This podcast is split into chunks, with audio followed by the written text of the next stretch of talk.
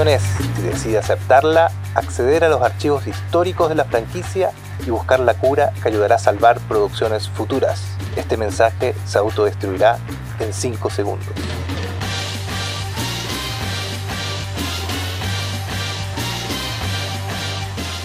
Hola, hola, soy Jonathan Barría Argel y cuando era chico quería tener un micrófono espía. Hola, soy Francisco Torres y yo tengo plata escondida en algún lugar de la casa. Pero todos saben que es debajo del colchón, Francisco. No, no. Está escondida ahí por cualquier emergencia. Es solo sumar hilos, descendencia chilota y etcétera, debajo del colchón. No, no, para nada. De hecho, en diversas partes tengo escondidos distintos documentos de en diversas partes del cuerpo. En diversas partes del cuerpo. En distintas casas tengo. Sí, ah, bueno. Sí.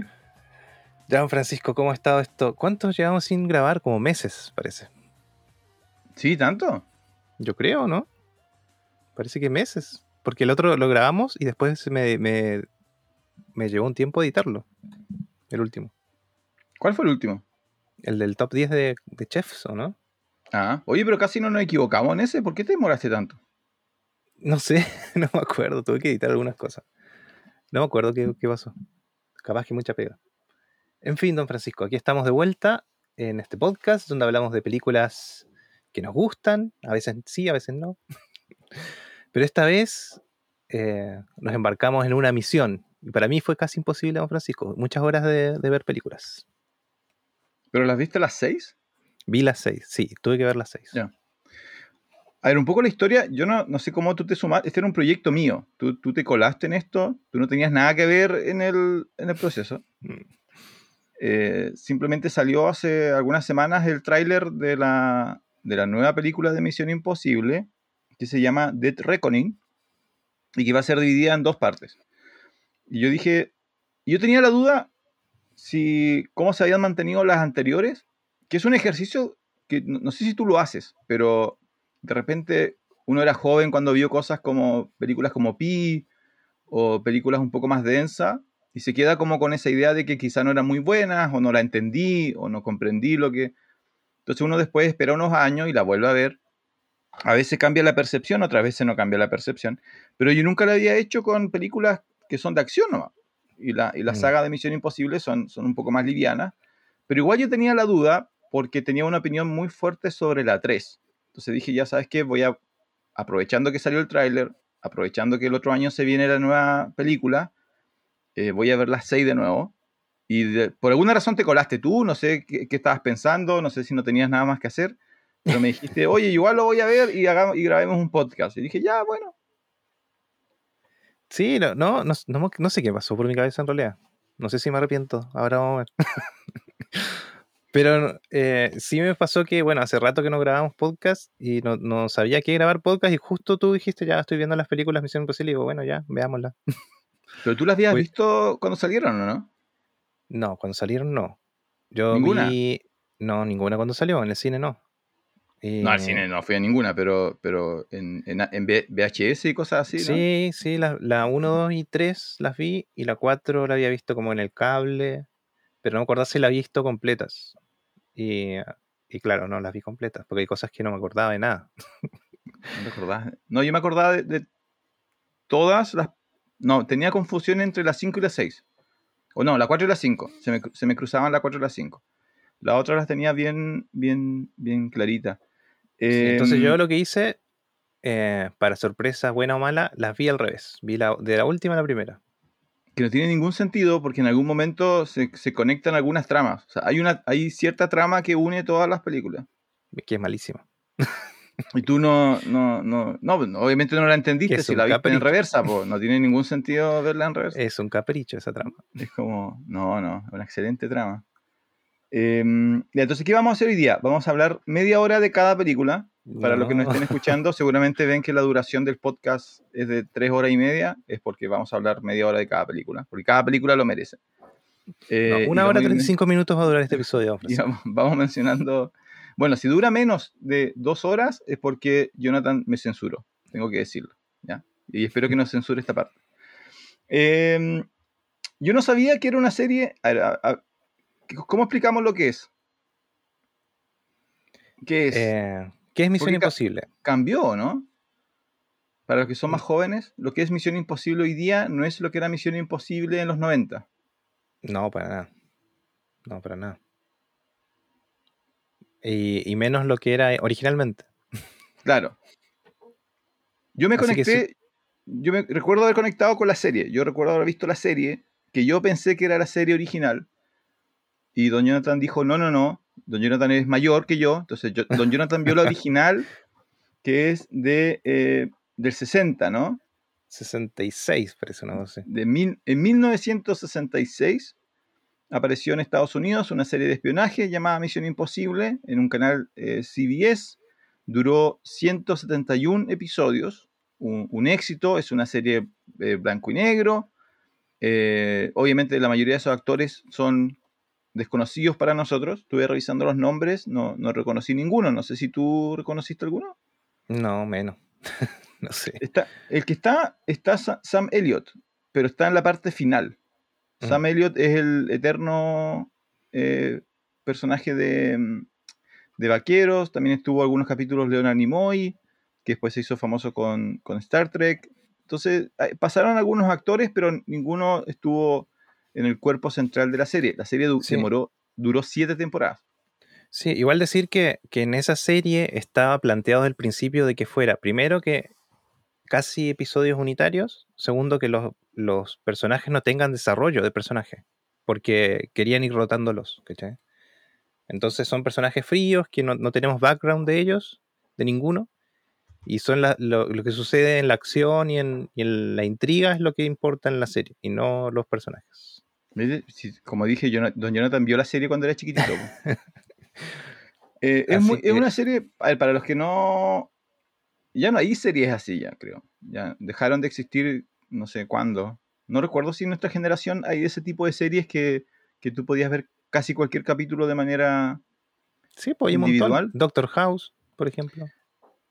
En las primeras temporadas de Doctor House, claro, pero después se transforma en, la, en, la, problemática de él, básicamente. Mm. Claro, en algún momento cuando las series modernas son exitosas, se, se transforman.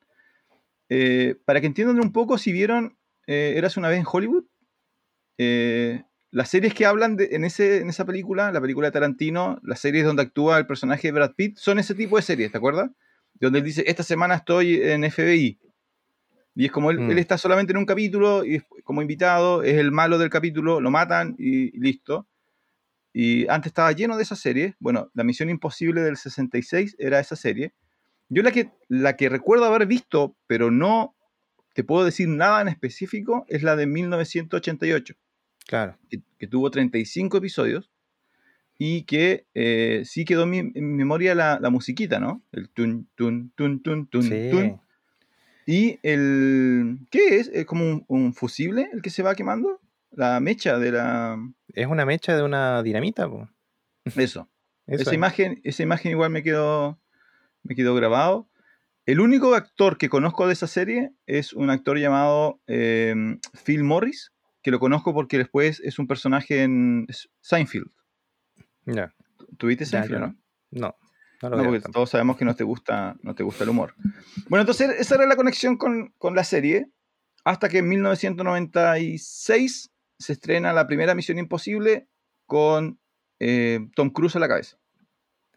Sí, pero nos faltó usted, don Francisco, que es profe de historia, el contexto de la Guerra Fría, ¿por qué nace este tipo de series que estaba lleno en los 60? ¿La Guerra Fría o no? Sí, ¿cuándo partió la Guerra Fría, doña Por lo que hablamos en la reunión de pauta, después de la Segunda Guerra Mundial.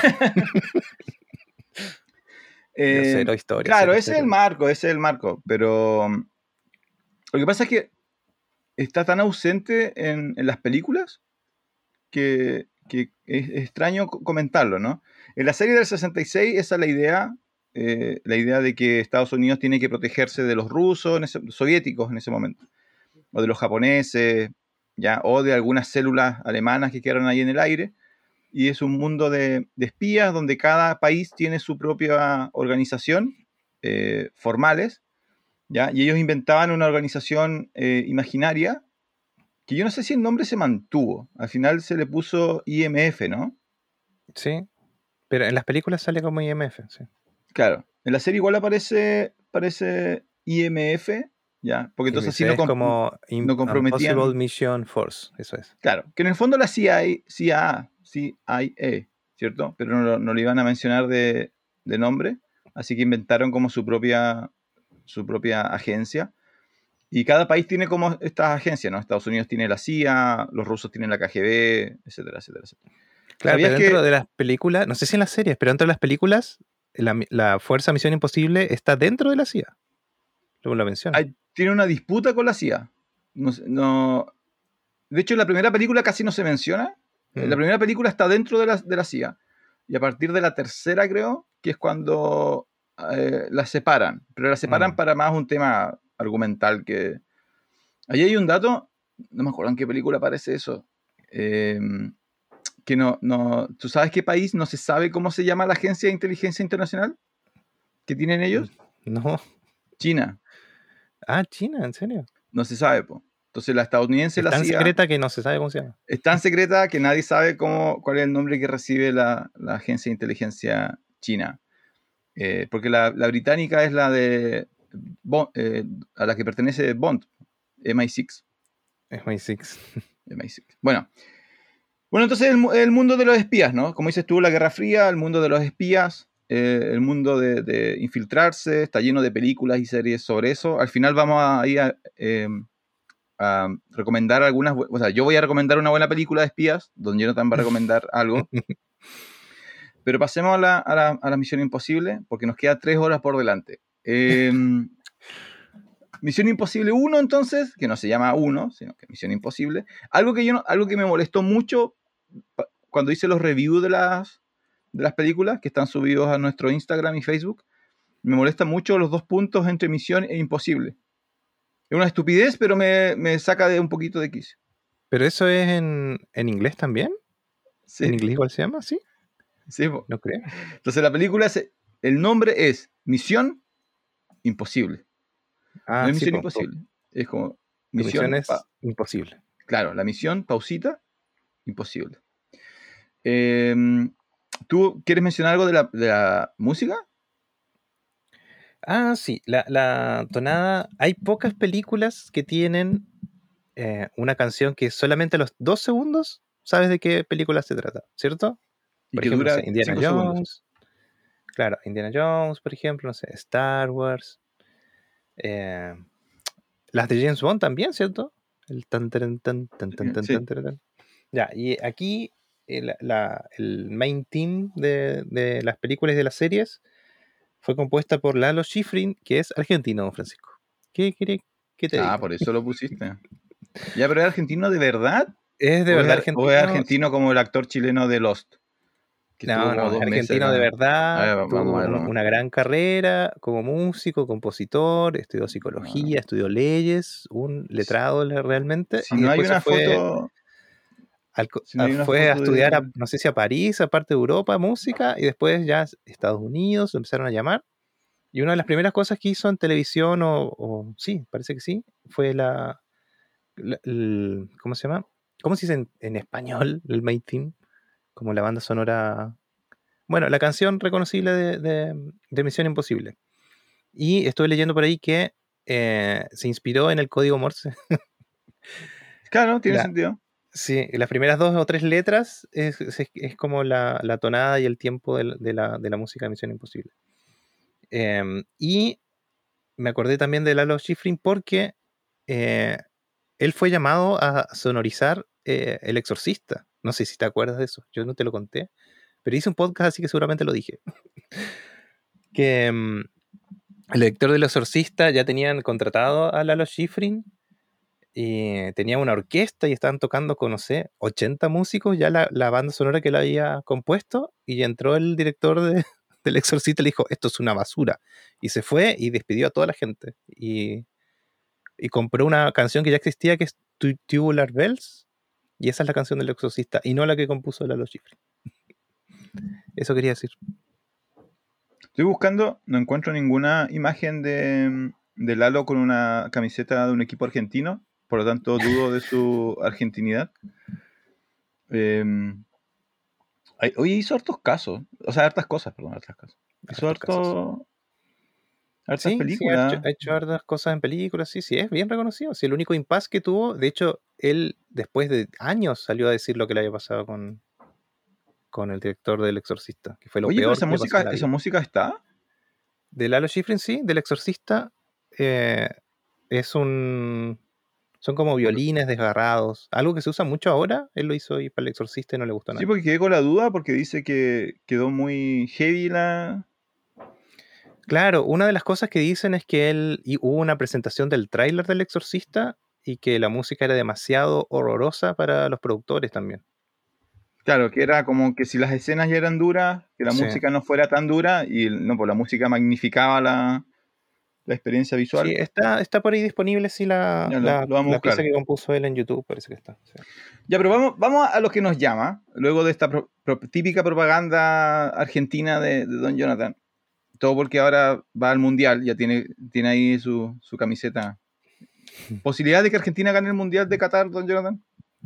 Eh, las mismas de siempre. ¿Qué significa, eso? ¿Lo ves entre estos tres? Top tres? Sí, sí. Ah, por lo menos cuarto de final. Ya, bueno, yo, está, bien, ya. Em, entonces, mi resumen para mí.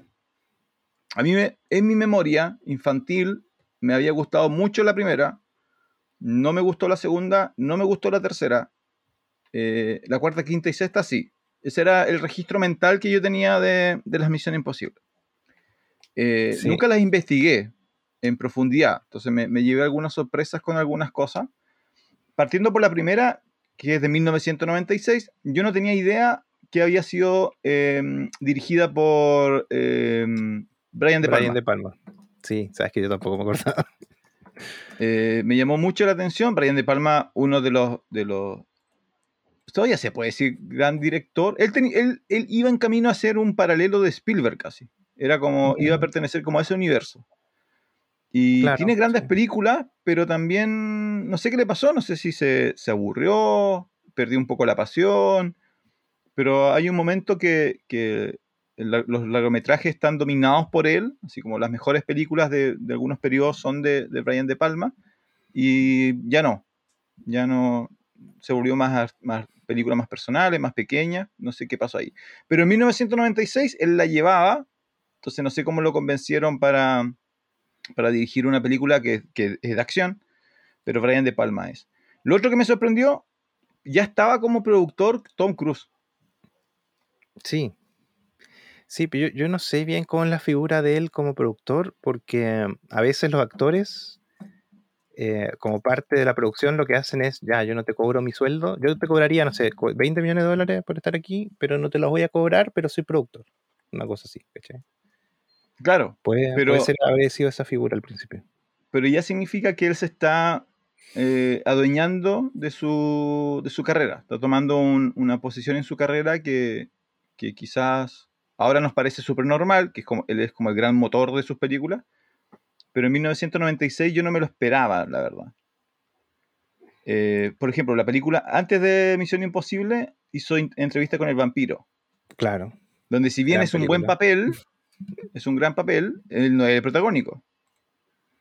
¿O sí? ¿Lo consideras? Sí, pues, tú, eres, un gran fan de esto, a ver. ¿No es sí, pues, el protagonista? ¿Es Brad Pitt? El protagonista. ¿Pero quién es? ¿Brad Pitt o Cruz? Brad Pitt y Tom Cruise son los protagonistas. no, Hay, un, hay un solo protagonista. Esto no, existen los no, pues coprotagonistas. no, no, pues hay un solo campeón, hay un solo número uno. Entrevista con el vampiro. ¿Pitt o Cruz? Elija. ¿Cruz? Porque se trata de la vida de él. él, no, él no era vampiro hasta que lo muerden y se trata de, de qué es ser vampiro y ver que toda tu familia muere y tú no y van pasando las décadas y no muere, todos mueren. Ya, ahora partimos a. Bueno, em, pero por ejemplo, en esa él no es productor, él no es productor tampoco en La Firma, que es la anterior, él no es productor en eh, ninguna de sus películas anteriores. Eh, entonces, él parece, parece haber empezado a tomar posición en su carrera a partir de, la, de Misión Imposible. Y, mm, y le funciona, ¿no? Porque es, es una de las franquicias que más plata ha recaudado y ya eternamente tiene su nombre vinculado a, Cruz. Sí, ¿no? Y aparte que ahora, en las películas de ahora, él es el jefe de todos. no sé si supiste que la última que, tuvo problemas por el COVID, etcétera, se filtró un audio, se filtró, comillas, un audio donde él reta a la gente porque no usa mascarilla. Ya, pues el tema es que a ellos le, cerraron la filmación un montón de veces por tener eh, brotes de COVID. Eh, eso. él es el que reta a las personas ahora en las películas. Sí, pero fue distinto a. Porque te acuerdas que antes hubo un audio de Christian Bale gritándole a alguien, pero ese era mm. como por algo personal, ¿no? Como que se enojó con alguien y, lo grabaron gritándolo.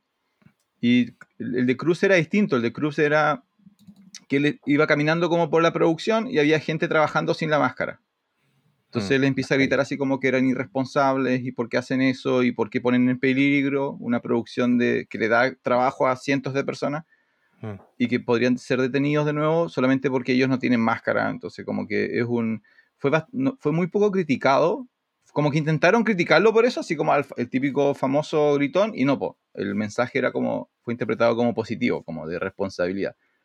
Em, ahora, que él, que él tiene una personalidad súper fuerte, claramente la, tiene. Hay, varias entrevistas donde eh, hay una, no sé si la, no, no creo que la hayas visto, hay una donde le preguntan, creo que en la cuarta o quinta, donde él queda colgado de un, de un avión. Ah, sí. Y él cuenta una historia de que cuando, cuando estaban planificando la escena, apareció el encargado de, de seguridad y dijo que no se podía hacer.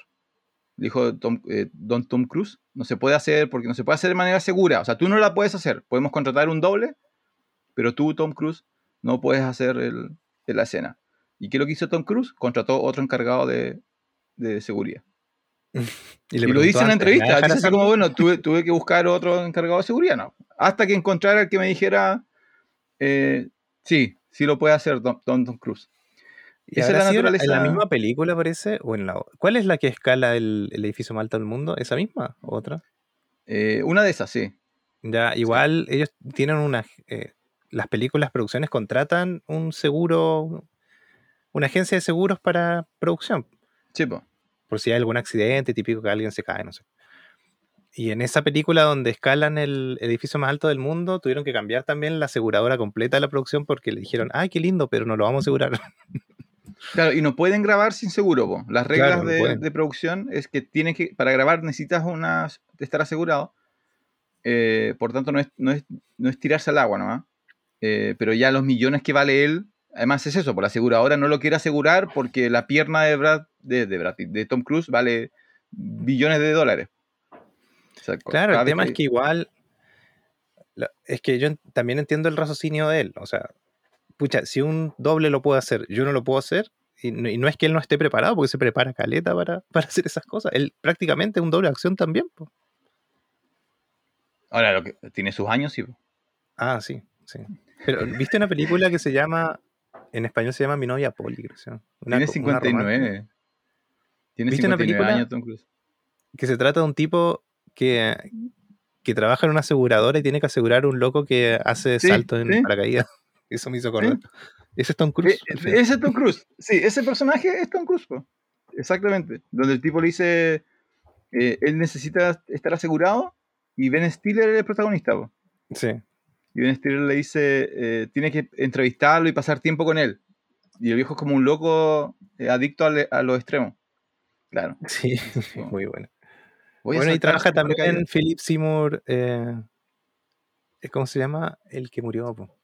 Sí, Hoffman. Seymour Hoffman, sí.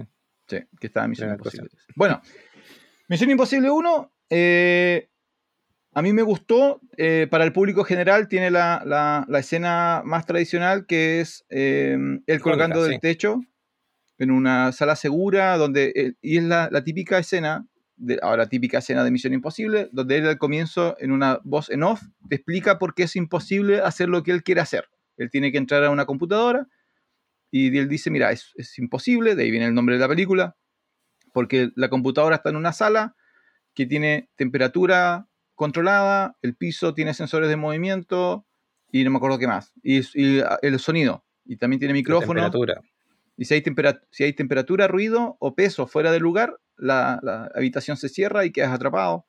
Entonces él tiene que colgarse del techo y en un momento le cae una gota y la atrapa con la mano. Y está lleno de, estos pequeños momentos de, de, emoción, donde obviamente va a lograr su misión, pero logra muy bien hacer este, este ejercicio de, tensionarte un poco y de, divertirte, ¿no? Que es el, objetivo final de todas las misiones imposibles, que es que eh, te logran, a mí me lograron atrapar, excepto la, mm. hay una que no me, definitivamente no me gustó, pero de las seis hay cinco que sí me las vi completas, las vi del minuto uno hasta, hasta los créditos sin ningún, ningún problema. La, la única que hizo mi ojo girar fue la 2.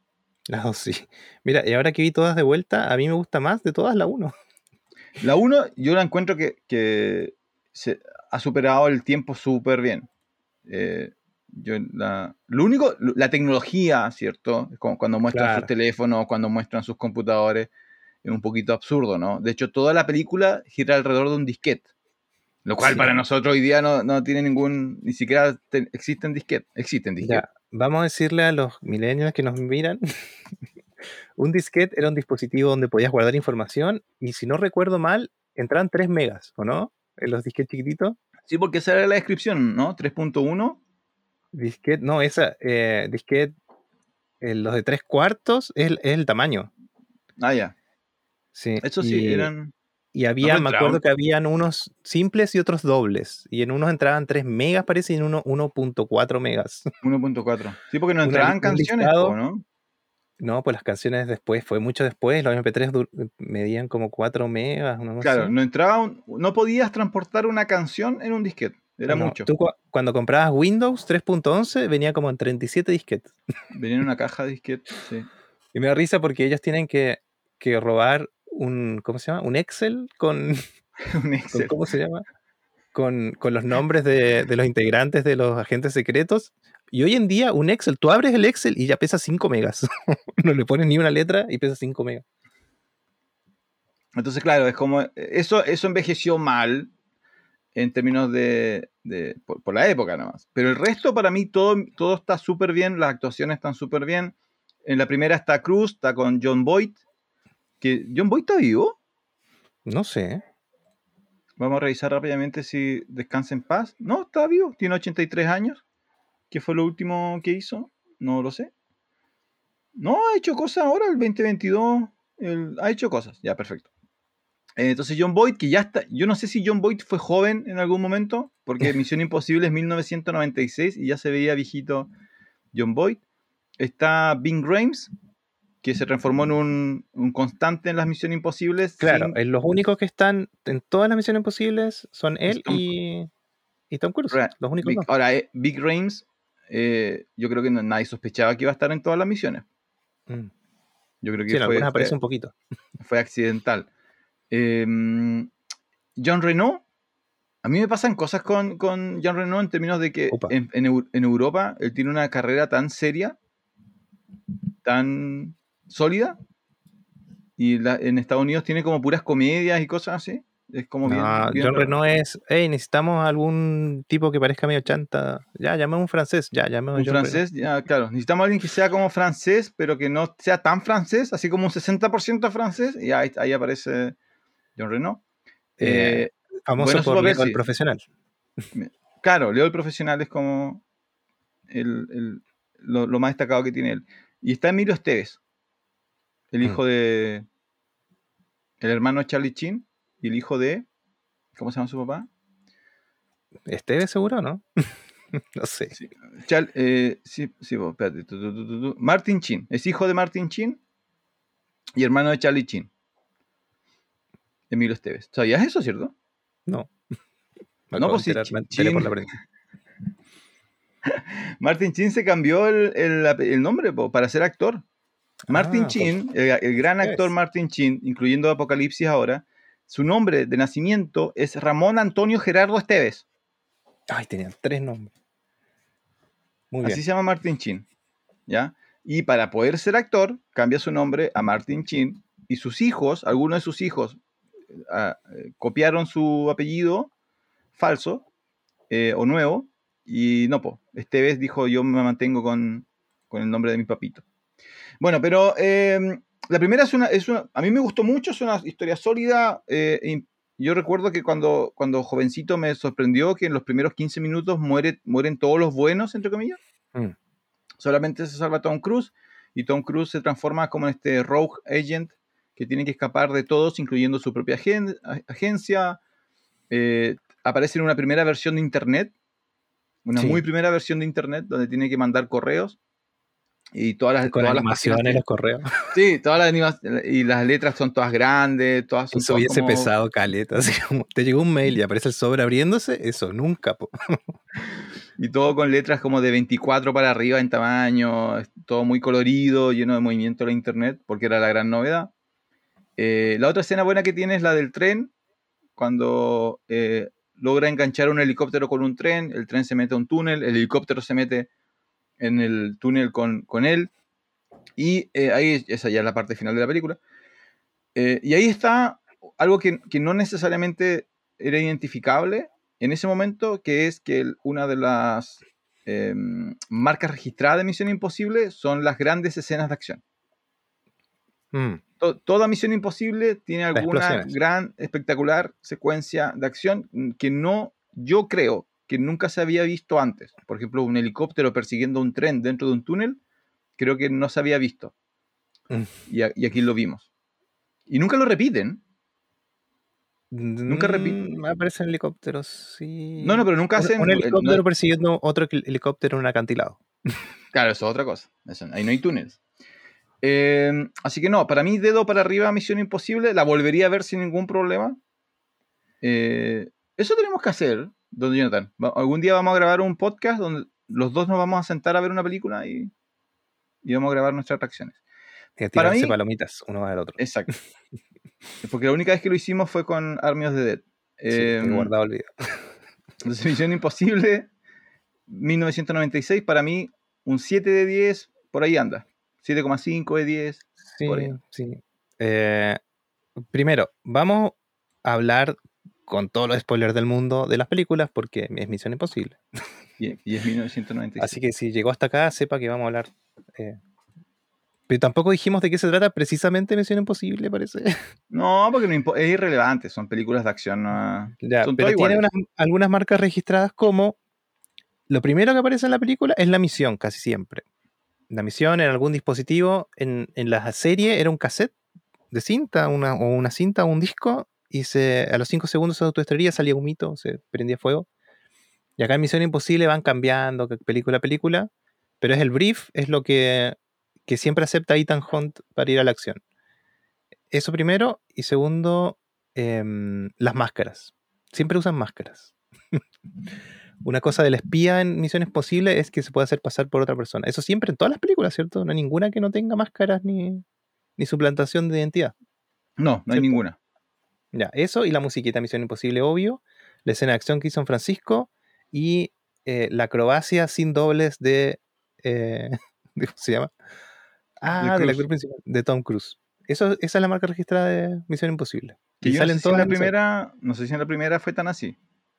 Ah, en la primera puede ser que no, claro. Yo sé que en la segunda empezó su fama de, que él hacía mm. las cosas que mostraban en Sí, así que eso, Misión Imposible, para mí igual una de las mejores, o la mejor tal vez de todas, la que más me gusta por lo menos, la que más disfruto, es la 1. Así que igual yo le pongo 4 eh, estrellas de 5, Francisco. 4 y 5, que sería como un 8 de 10. Claro, más o menos. Ya, para la siguiente, para mí la peor. Sí, definitivamente la peor. La peor, eh, cuando la vi te, te, dije, ¿no? Creo que estábamos haciendo un en vivo, antes de un en vivo, te dije que mi problema era que era como la más noventera se notaba que era como, pertenecía como una burbuja temporal, que hoy día es altamente vergonzosa, que es fines de los 90, inicio del 2000, ¿ya? con banda sonora de Limbiskit, con el protagonista con pelo largo, y de Metallica, una de las peores eh, canciones de Metallica. También. Em, y, uh, demanda ahí, Y dirigida por eh, John Woo. John Woo no sé si en un mal momento John Woo. Yo, yo creo que ahí él eh, se ganó una fama que quizá él no, quería. Yo, para los que no saben, John Woo se hizo altamente popular porque eh, fines de los 80, inicio de los 90, eh, fue uno de los principales, si no el principal director de acción de Hong Kong. Hong Kong, que mm. ya es una industria de cine marcada por la acción, los disparos, las artes marciales, Jong-Woo era como el que destacó a fines de los 80, inicio de los 90. Obviamente Estados Unidos se lo llevó, lo cual igual se agradece, ¿no? En vez de copiarle las películas, fueron a como a secuestrar a Jong-Woo y le dijeron, ya, a partir de ahora tú trabajas para nosotros. Eh, su primera película estadounidense. Misiones es, si decides aceptarla.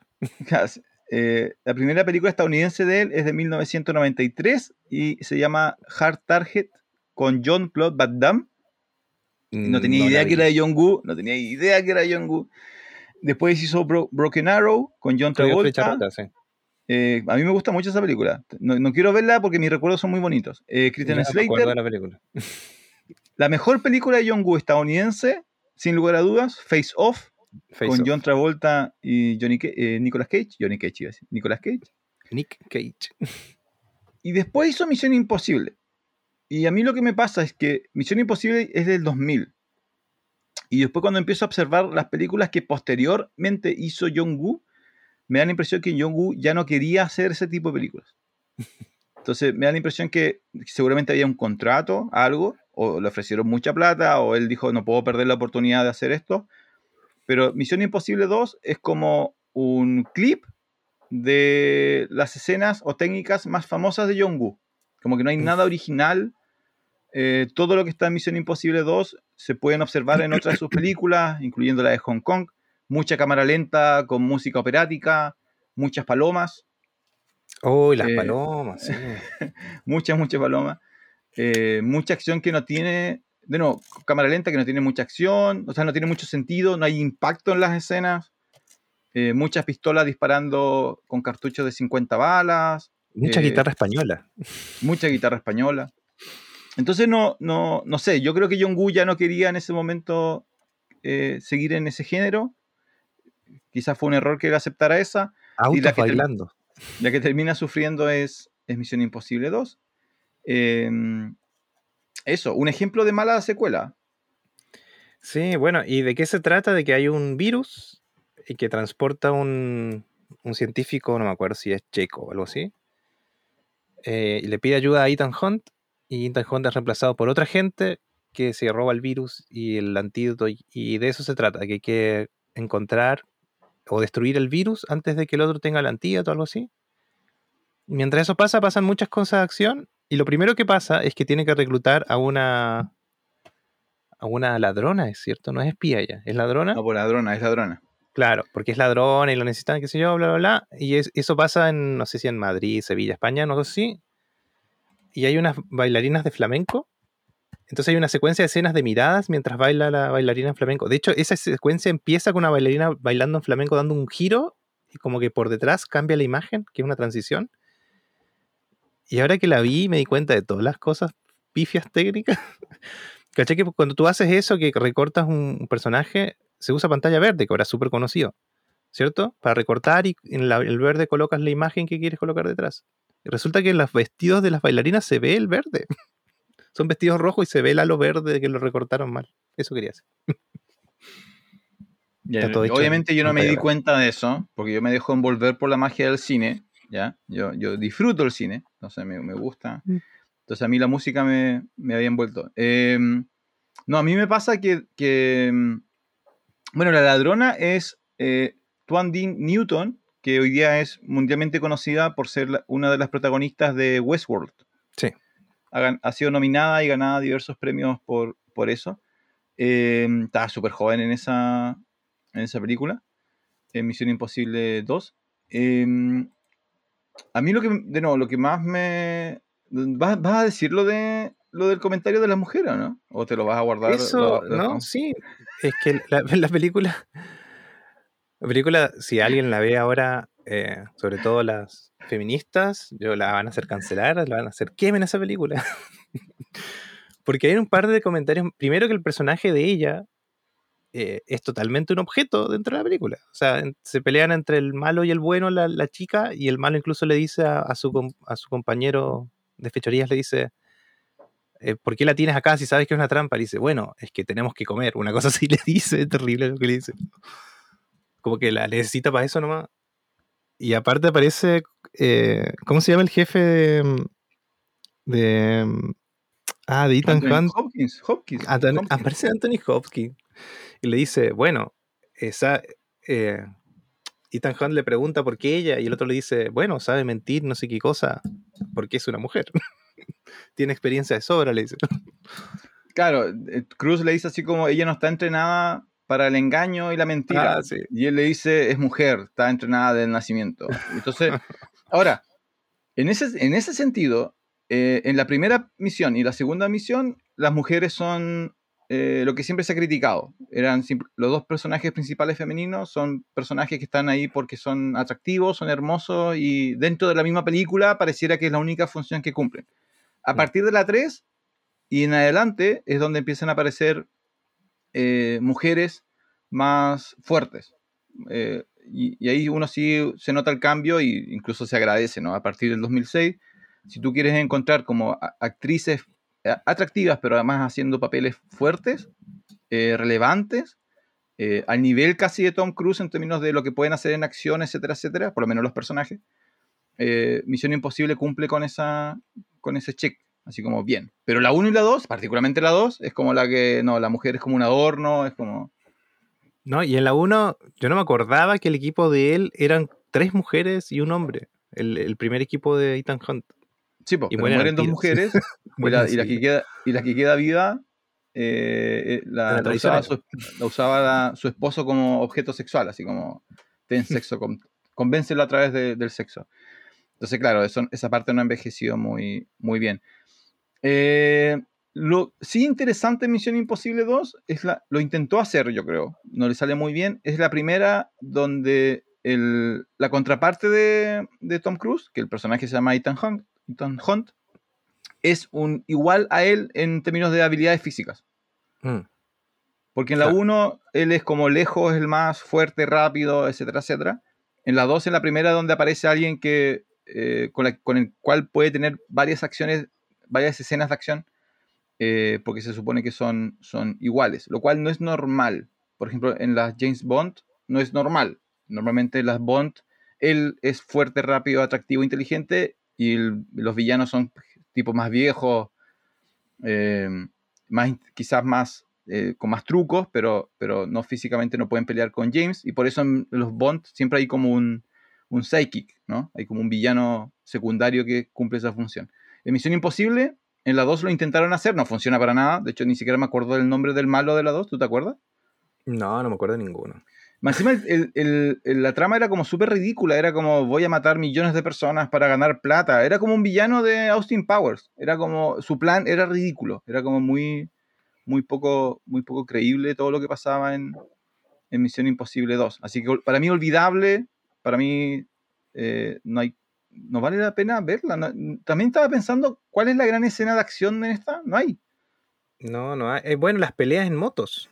Esa la pelea en moto que ridículo. es ridícula, sí. Pero yo me acuerdo, de eso me acordé cuando, cuando la vi por primera vez, que yo no era tan, eh, no me fijaba tanto en los detalles antes, cuando era chico. Pero sí me fijé en un detalle que ellos pelean en moto y van eh, como persiguiéndose en la calle y después entran como a la playa, una cosa así, y le cambian las ruedas. Y es obvio que le cambian las ruedas porque con la rueda lisa no puede andar en arena. Pero yo me di cuenta. Yo me acuerdo de eso fue lo, primero que me di cuenta cuando la vi cuando chico. Ah, pero ¿te diste cuenta cuando eras chiquitito? Cuando era chico, sí. Ah, no, yo no me di. Y ahora me volví a fijar en lo mismo, que le cambian las ruedas. Y obvio, porque si no en la arena no pueden andar con las motos. Pero ese salto que se pegan es ridículo. Sí, una moto contra otra, van a chocar y se saltan y se chocan en el aire. ¿Qué onda? ¿Quién hace eso? ¿Por qué? Eh, pero muy, de nuevo, muy Jong-Gu. Pero yo creo que un Jong-Gu que ya no estaba no estaba comprometido ah, ya me acordé. y después Ethan Hunt nos muestra sus habilidades para el balón. Hace una chilena, una media tijera, le pega en la cara. Y para terminar, eh, levanta el arma desde el piso con un toque así como para empezar a, hacer jueguito con el balón. Ah, Oye, lo, lo, que no hemos mencionado es, pero no, yo creo que no, lo, vamos a dar un resumen. Ninguna película Misión Imposible jamás ha eh, perdido plata. Ah, Por si acaso, no vamos a dar los datos, vamos a dar el resumen. Las seis películas han costado hacerlas 830 millones. se, ha gastado 830 millones en hacer seis películas. La ganancia ha sido 3.6 billones. Así que estas películas existen mientras Tom Cruise quiera. Nadie le va a decir no jamás a Misión Imposible 7, 8, 9, 10, como sea, porque tienen asegurado que recuperan su dinero. Eh, en la 3, mira, la 3 es la que yo tenía peores recuerdos. La 3 no me, había, no me había gustado cuando la vi cuando joven, principalmente porque no me había convencido eh, Philip Seymour Hoffman, porque yo a Philip lo tenía vinculado a, a otras películas donde hacía más papeles más dramáticos, e incluso comedia. Entonces, como villano de acción, no me. Nada, pues. Y dije, pero ¿qué hicieron? ¿Cómo llegaron a este tipo a, Misión Imposible? Él había hecho cosas. La, película anterior de Misión Imposible 3 para Simon Hoffman había sido Capote. No sé si la viste. No sé, ¿cómo se llama en español? Igual Capote. Capote, la, la del escritor periodista, que es una película biográfica. un ah, escritor como bien eh, afeminado. De hecho, por eso la película se trata mucho de eso, de que es alguien que tiene que esconder su, sexualidad, pero además es muy crítico, muy inteligente. Pero es un drama, es un drama en toda. al 100%. La película, una quizá la más conocida antes de Capote, era la que tú mencionaste de mi novia Polly. Sí, es muy buena. Ahí aparece Sifu Hoffman, es el amigo del protagonista, ¿te acuerdas? Sí, sí, pero el personaje de él es muy bueno dentro de la película. Claro, pero es una comedia, entonces de repente te aparece así como Misión Imposible 3, Tom Hanks, o sea, Tom Cruise contra el tipo de mi novia Polly. Entonces como, no, pero ¿cómo, qué pasó acá? Entonces yo recuerdo que me afectó mucho eso cuando, cuando pequeñito, eh, pero la volví a ver y no, o sea, subió muchos, muchos puntos. Eh, Misión Imposible 3 para mí. Ah, pero él ya tenía el dragón rojo también antes. Bueno, claro, igual papel chiquitito, sí. Era un, papel vulnerable, era un periodista que lo, matan. Eh, subió muchos puntos. Misión Imposible 3 está dirigida por J.J. Abrams y se nota, ahora cuando uno lo ve de viejo, se nota a kilómetros que está dirigida por él. Sí, es que lo primero que ves de J.J. Primero son las cámaras que se mueven harto, como que van siempre arriba de un carril y segundo, que son los flares. siempre que hay una luz, siempre va a haber luces azules. y cuando pegan a la cámara van a, van a ver esos destellos que cruzan la pantalla. Esos flares son marcas registradas de J.J. Abrams. Claro. Todas sus películas tienen. El 2006 yo no lo había, no lo había notado, porque creo que no sabía quién era J.J. Abrams tampoco el 2006. de hecho, parece que es la primera película que dirige. A ver, déjame chequear. Porque él siempre había sido productor y parece que es la primera en la que es director, sí. Es la primera que dirige. Sí, y Misión Imposible 3, que fue lanzada un 5 de mayo, que 5 de mayo es una fecha especial para Función Especial porque cumple años uno de sus fundadores, don Francisco. ¿Qué? ¿Quién? 5 de mayo, mi cumpleaños. ¿Don Julio? Bueno, don Julio, muy bien, felicitaciones. Yo pensé que era por 4, 4 de mayo, por el Día de la Fuerza. Después de Star Wars viene Misión Imposible. Sí. Em, entonces, bueno, en, Aquí la fórmula retrocede un poco hacia lo que podíamos observar, o sea, mezcla cosas. Tiene la base de lo que es Misión Imposible hoy día, porque aparece el personaje Tom Cruise está retirado, pero lo llaman de la agencia a la cual él trabajaba, que es una agencia eh, que se parece a la CIA, pero tiene otras cosas extra. Ya te la, muestran, por primera vez te muestran la agencia a la cual él trabaja, donde está toda la gente, todo lo operativo, los científicos. Es la primera, la primera aparición de Simon Pegg como Benji, como mm, este operativo de inteligencia encargado en informática.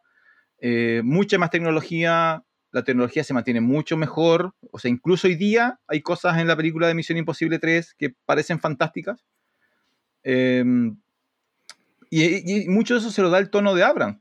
El, estilo de Abrams está muy, muy relacionado para mí eh, como futurista, ¿no? Visualmente a mí me genera como, Sí, algo que no mencionamos, que, que había notado, y, no tengo mis tontas acá, por eso, por eso me olvidé, que en la segunda, si bien la tecnología hablamos de que era, bueno, más o menos no resiste el paso del tiempo, pero sí tienen lentes con cámaras, anteojos con cámaras. Y es una tecnología que hoy existe. ¿Existe? Tú tienes lentes con... Sí, hoy ah, muchas de las, de los, no sé, eh, esas producciones de noticias donde se meten con las bandas narcotraficantes, son lentes que tienen cámaras eh, y, esa tecnología apareció en la película Misión Imposible 2 y hoy, hoy es real, eso quería decir. De, Misión Imposible 2. Claro, ahí eh, la, alcanzan a. Cada vez, ¿cierto? Se va, se va achicando esa, diferencia, pero a mí lo que me pasa en la 3, pero de la 3, es donde. La 3 tiene una escena al comienzo que me, eh, que me impactó, que es la muerte de la chica. Claro, que es una trampa, vamos a decirlo. Es una trampa para que te mantenga ahí y como, ¿qué pasó? Y de hecho yo cuando empecé a ver las películas, vi esta película eh, y vi esa primera parte y digo, no, no es como me la acuerdo. Y después empecé a ver más atrás si tenía alguna relación con la otra y no tenía. Y dije, ¿qué pasó? Y empecé a ver desde atrás, desde la última hacia adelante, no sé por qué. Pero me desconcertó la primera, la primera secuencia de Misión Imposible 3. Porque no hay nada, no hay nada que diga qué pasó, porque en la 2 él termina de la mano con la chica, em, con la ladrona, ¿cierto? Supuestamente van a tener tienen una relación, etcétera. Terminan en Australia, llenos, envueltos de gente, todo feliz, y después ya en Misión Imposible 3 aparece otra mujer. ¿Qué pasó? ¿Sabemos algo de eso? Nada. Ah, ¿verdad, po? Inmediatamente aparece la, la enfermera. Sí. Bueno, empieza la película y él está feliz. Eh, no sé si está casado o está por casarse. Está en una relación estable. Está feliz. Muy alejado de, del mujeriego que aparecía en la primera y segunda película.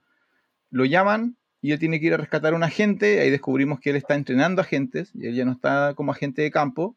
Eh, y eh, la persona que va a rescatar es una actriz famosa en la época, que es Kerry Russell que en, esa primera misión, en los primeros 15 minutos, muere de manera muy gráfica, le explota algo en el cerebro.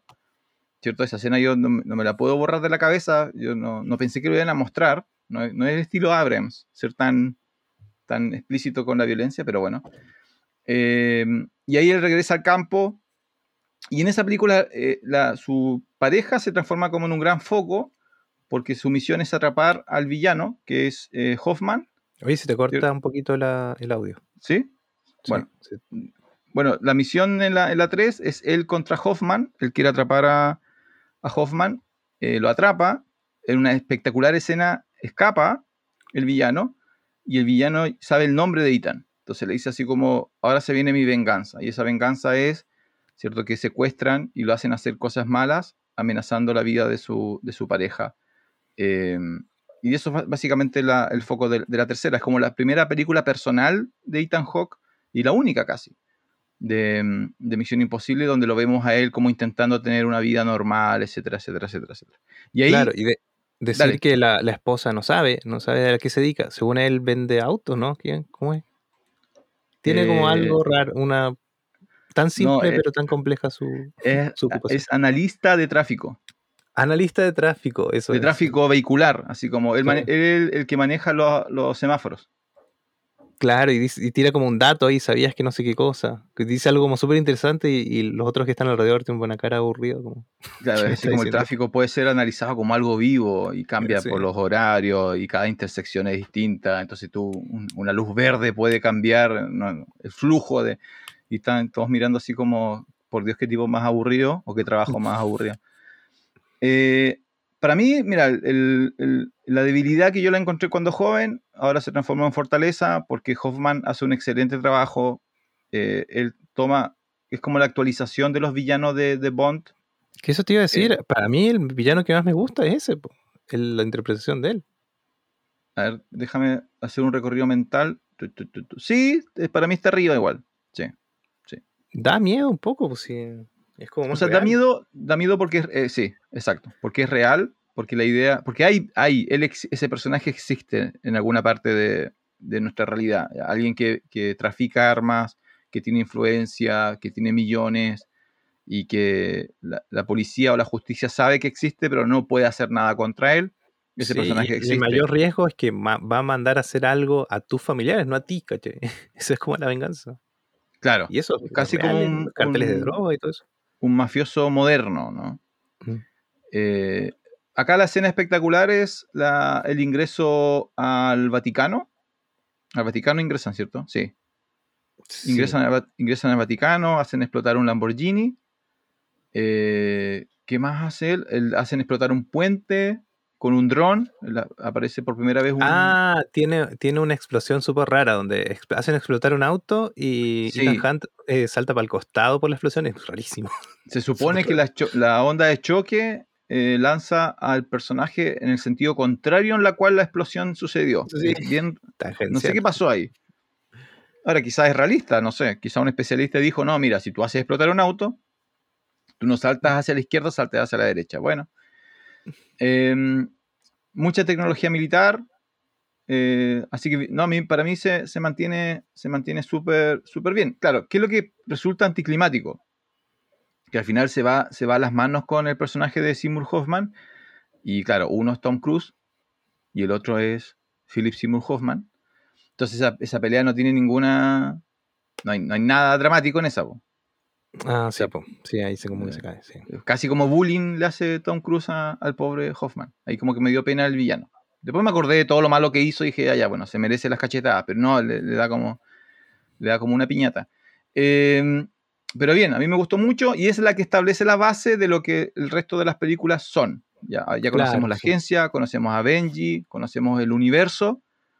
¿Ya? Esto ya no se trata de la Guerra Fría, ya no hay Guerra Fría en Misión Imposible 3, sino que es el mundo moderno, donde los villanos son estos sujetos que están ocultos, que venden armas, que trafican, eh, que se alimentan un poco de lo que vino de la etapa anterior, de la Guerra Fría, pero ya tienen otros objetivos. Entonces, en ese sentido, es como la base de, de lo que viene después. Sí, igual, este, además para mí el mejor villano también tiene como el mejor nombre para objeto, objeto secreto, que es The Rabbit Foot. Es buenísimo. Y nunca se supo era- A recuperar la pata de conejo. que en el fondo es, ¿cómo se llama? Eh, ¿Cómo lo menciona? Em, ¿Quién es? ¿Tarantino o Hitchcock? Ah, el. Ah, ya se me olvidó. Sí, pero es lo, lo que hace mover la, un objeto que hace mover la trama. Claro, porque nunca sabemos lo que hace la pata conejo. Sí. Sí. Nunca sabemos lo que aparece es. una pata coneja en la siguiente película, ¿te diste cuenta? En una llave aparece una pata coneja. Sí, sí. Entonces, claro, Eso- todos se- el, el villano quiere robar algo y nunca te dicen lo que es, simplemente te dicen que es terrible y se llama pata conejo. McGuffin, ahí está, McGuffin se llama. McGuffin, es un, es un McGuffin. Sí, y, el, y lo otro es que tiene, eh, bueno, no lo mencionamos, tampoco hice como el estudio muy acabado, pero en cada película Misión Imposible estamos en diferentes locaciones que fueron a, a grabar a ciudades diferentes siempre. Y aquí hay unas escenas en, no sé si están en China, ¿cierto? En Shanghái están. Shanghai. Y él va corriendo por unos pasillos y esas secuencias están súper buenas, porque en el fondo son planos de verdad, no, no es que es un, un decorado que hacen correr para que él corra, sino que está corriendo efectivamente al, al lado de un río y, y corre harto, como no sé, 300 metros, 400 metros y la cámara lo sigue. Esas secuencias están bien buenas en, en esta película. Bueno, él corre mucho en Misión Sí, se la Imposible. pasa corriendo en Misión Es una de, su- de sus características. Si en cada Misión Imposible viajan a distintos países, eh, la primera, la más fome, creo que están en Europa, se mueven entre Inglaterra, Inglaterra, Francia y Alemania. En la segunda parten en España, terminan en Australia. En la tercera están en el Vaticano, están en Shanghái y en Estados Unidos, fundamentalmente. No, y en Alemania, también hacen un, hacen un rescate en Alemania. Entonces viajan por todo el, por todo el mundo. También aquí en todas las películas él tiene como un equipo. Acá eh, su equipo son todos actores famosos y jóvenes. Son como, como que él le entrega la oportunidad a, a nuevos actores de, de participar y de hacerse nombres. Eh, vuelve Vic Reims, se suma Benji como un personaje que ahora se va a mantener para siempre, Simon Peck, que es muy amigo, se, termina siendo muy amigo de Tom Cruise, el actor. El, el actor se lleva bastante bien con, con Tom Cruise. Y el que le entrega como la comedia. Hay, hay un solo Mm. agente que, que hace comedia, es, es él. Eh, y no me acuerdo cómo se llaman la- los, los otros actrices, que una es muy famosa, Maggie Q, Maggie Q, que es una gran actriz eh, oriental de acción. Y em, Jonathan Rims Meyers, que tiene una película, no sé si tú la has visto, tiene una película con eh, Travolta. ¿Ya? No te- eh, ubicáis una película de Travolta donde él, él es como un agente de la CIA, pero es como un agente súper po- poco protocolar. No, no recuerdo. Donde, por ejemplo, si él tiene que matar a alguien, él usa una azúcar. Así como es todo lo contrario a, Misión Imposible de Ethan Hawke. Ya, no, no. Ah, eh, se llama oh, From Love, From Paris with Love. bueno, ahí te lo voy a, te lo voy a enviar. Es una, es una, muy buena película de, de, acción. Es, muy, es casi una, en algunos puntos, es casi una sátira de, de estas películas como más sutiles. Acá Travolta hace como de un agente que es súper violento y poco protocolar. Para mí Misión Imposible 3, bien, buena. A ti, en resumen, a mí me gustaron 5 de 6. ¿A ti cuál, cuál, la primera de dedo para arriba, la segunda de dedo para abajo, la tercera? Eh, la tercera sí, no me mata, pero sí, sí es entretenida. No, ¿de ah, arriba o de abajo? Eh, no, arriba, sí. Ah, bien, bien, bien. ¿Y sí, pues además tiene esa secuencia que saltan los edificios, ¿te acuerdas? Tiene que ser como un péndulo. Sí, que en mi memoria era más espectacular. Eh, ah, sí, yo igual me la recordaba que era mejor, pero como que pasó el sí, sí, como que bajó algunos puntos esa, esa secuencia. La siguiente, la cuarta, la, ahí es donde la saga deja de recibir la numeración, ya porque los estudios indican que a partir de cierto número la gente no le gusta que las películas tengan número. Entonces le empiezan a colocar apellido a, la película y esta se llama Misión Imposible Ghost Protocol. Ya, protocolo fantasma. fantasma. Yes. Eh, y aquí básicamente él se enfrenta a... Ya hasta se me olvidó quién es el villano principal. Creo que es un alemán. No, es un ruso o un alemán. Que está mezclado con un... Es un ruso. Es un ex agente soviético que se vuelve rogue y que roba una bomba a los rusos para iniciar una tercera guerra mundial. Y eso es lo que Ethan tiene que detener con su equipo, que incluye un Vengador. Sí, a Ojo Halcón. Ojo de Halcón. Jeremy Renner hace su primera aparición. Vuelve Simon Peck. Eh, la mujer cambia. No sé por qué siempre cambian a la mujer. Ahora es Paula Patton. En los primeros minutos eh, muere. Eh, ¿Cómo se llama el tipo de Lost? ¿Cómo el tipo de Lost? en los primeros minutos de Ghost Protocol hay una gente que asesinan. Ah, sí, no, no me sé el nombre.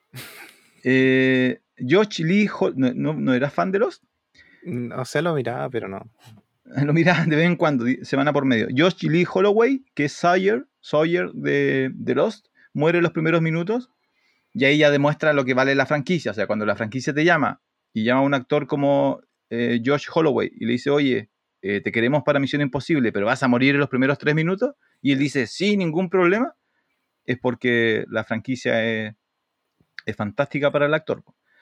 Em, entonces muere un actor, o sea, muere un, muere un agente, aparece la, amenaza principal, que es este agente ruso que quiere robar unas bombas nucleares, aparece una contrabandista también rubia, que no me acuerdo cómo se llama, que es como la otra, la otra amenaza la otra amenaza durante la película. Y aquí es donde ya, esta es la primera gran película Misión Imposible, vuelven a viajar por todo el mundo, vuelve a ver unas secuencias impresionantes. Aquí es donde sube el, edificio, por afuera. Sí. Y donde... Y aquí yo tengo que decir esto. Normalmente, eh, cuando la gente decía así como, pero el actor hace sus propias acrobacias, yo no le daba mucha importancia. Pero últimamente he visto algunas películas donde se nota que no es el actor el que está haciendo la acrobacia. Hmm. Y me sacan un poquito de la película.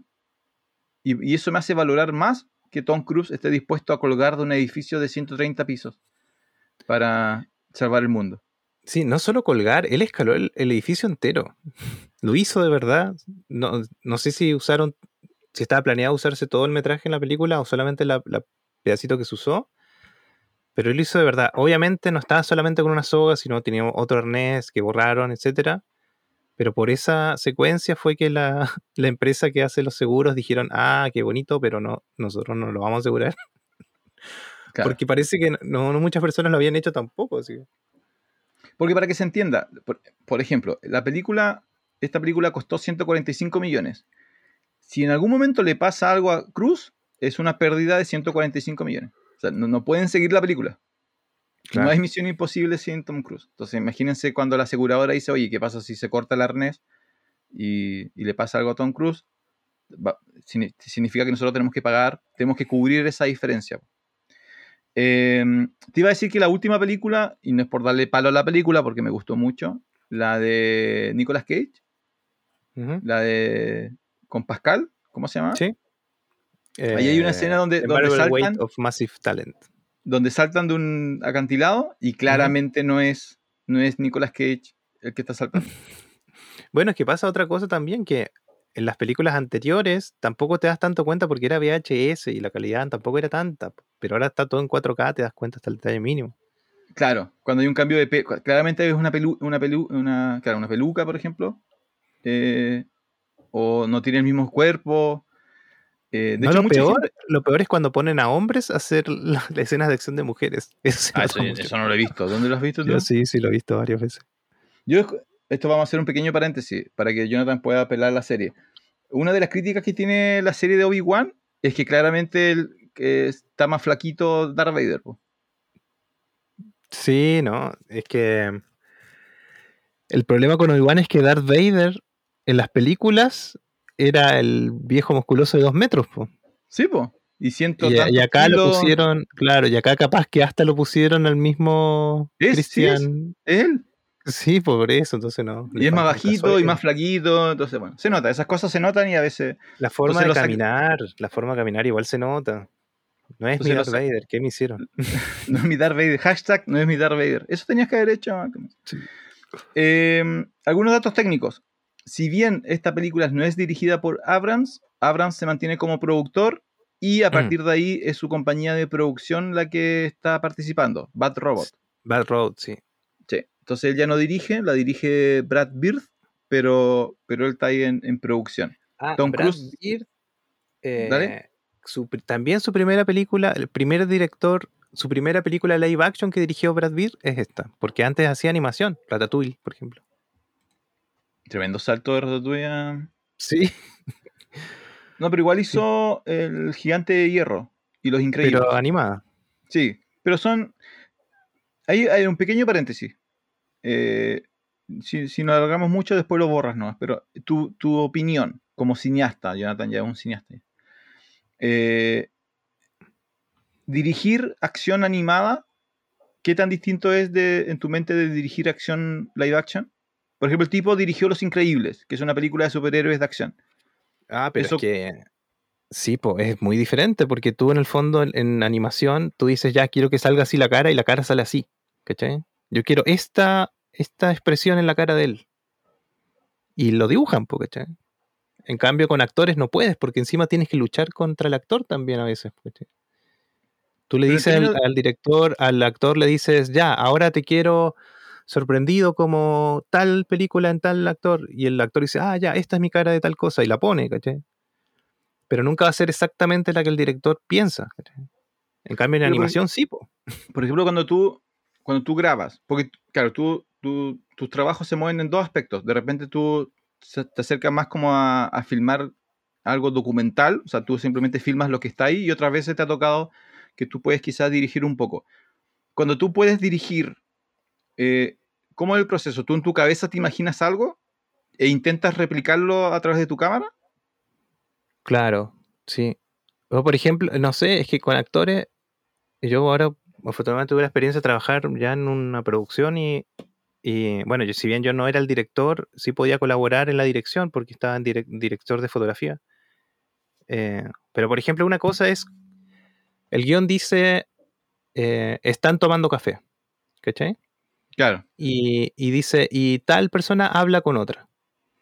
Entonces el director viene y dice, ya, acá van a estar tomando café, él entra por acá, ya, pues yo le digo, ya, pero él se sienta para hablar con ella. Y dice, ¿por qué? Porque en el plano no va a entrar, si uno está parado y el otro sentado, no se puede. O se sientan o se paran, ¿cachai?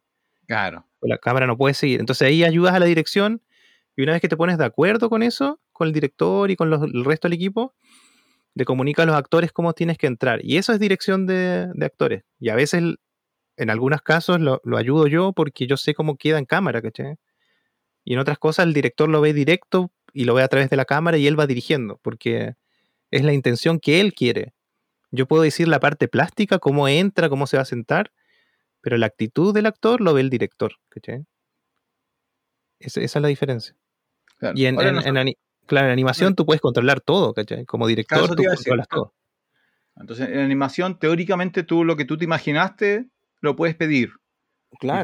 Y te lo, deberían poder hacer, así como ya, ¿sabes? yo me imagino ya. Y en el otro hay un montón de imponderables que pueden hacer que tengas que modificar.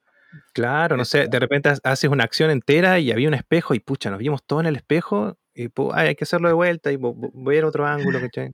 ya. Me pasó. Bueno, todo esto, todo esto porque eh, Bird, claro, dirigió El Gigante de Hierro, dirigió Los Increíbles, que son películas de animación, pero que tienen un enfoque de acción. Y claro, me imagino que algo de ahí tuvo que ver para que llegara a, Misión Imposible. Eh, después se mantuvo haciendo Tomorrowland, que no me gustó mucho, que es de... Em, ah, con George Clooney, sobre el universo de Disney. Y Jurassic World, también dirigió la primera. Y ahí no, no ha hecho muchas más cosas. Em, no sé qué más. Mira, a mí ya a partir de Misión Imposible Ghost Protocol, eh, yo entiendo que Ghost Protocol, la siguiente que es Rogue Nation, y la tercera que es Fallout, todas suceden como en el mismo universo, como que se me mezclan un poco. Eh, no sé qué quieres mencionar de, acá. Eh, a ver, de Protocolo Fantasma. Es, se llama así porque los van a disolver, ¿cierto? Eso es. Van a disolver a. claro, ¿no? sí, esta, esta donde, donde ingresan al Kremlin y tiene esa escena eh, comédica genial que es cuando tienen que pasar por el pasillo a través de los rusos. Ah, como el, telón, colocan el telón y sin darse cuenta Simon Pegg en un, Simon Pegg en un momento coloca como toda su cara y se ve su cara gigantesca en el mm. pasillo y tiene el, ritmo de comedia entre Cruz y, y Pegg es muy bueno. Eh, pero esa secuencia termina con que cayeron en una trampa y el agente traidor ruso hace explotar el Kremlin, que, que yo no sé si ¿Qué pasa hoy día con esa película? Yo no sé si alguien está viendo cable hoy día y ve que, los gringos el 2015 hicieron explotar el Kremlin. No sé qué sienten los, los rusos hoy día viendo esa película. Em, y claro, eso hace que sea como la gran caída de la agencia, de la IMF, y el director de la agencia les dice, tengo que habilitar el, el protocolo fantasma, que significa que cada uno mata a su toro y otra vez, pero esta es la segunda vez que él se queda sin apoyo. La primera ya le había pasado. En general, casi todas las películas él se queda sin apoyo, en realidad. como sí, y siempre lo tratan de inculpar a él. Siempre lo tratan de inculpar a él.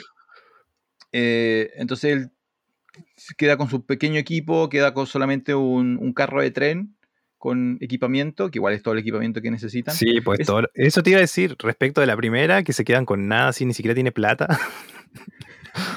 Tiene que una pistola, y una Biblia. Y acá tiene un tren con cosas.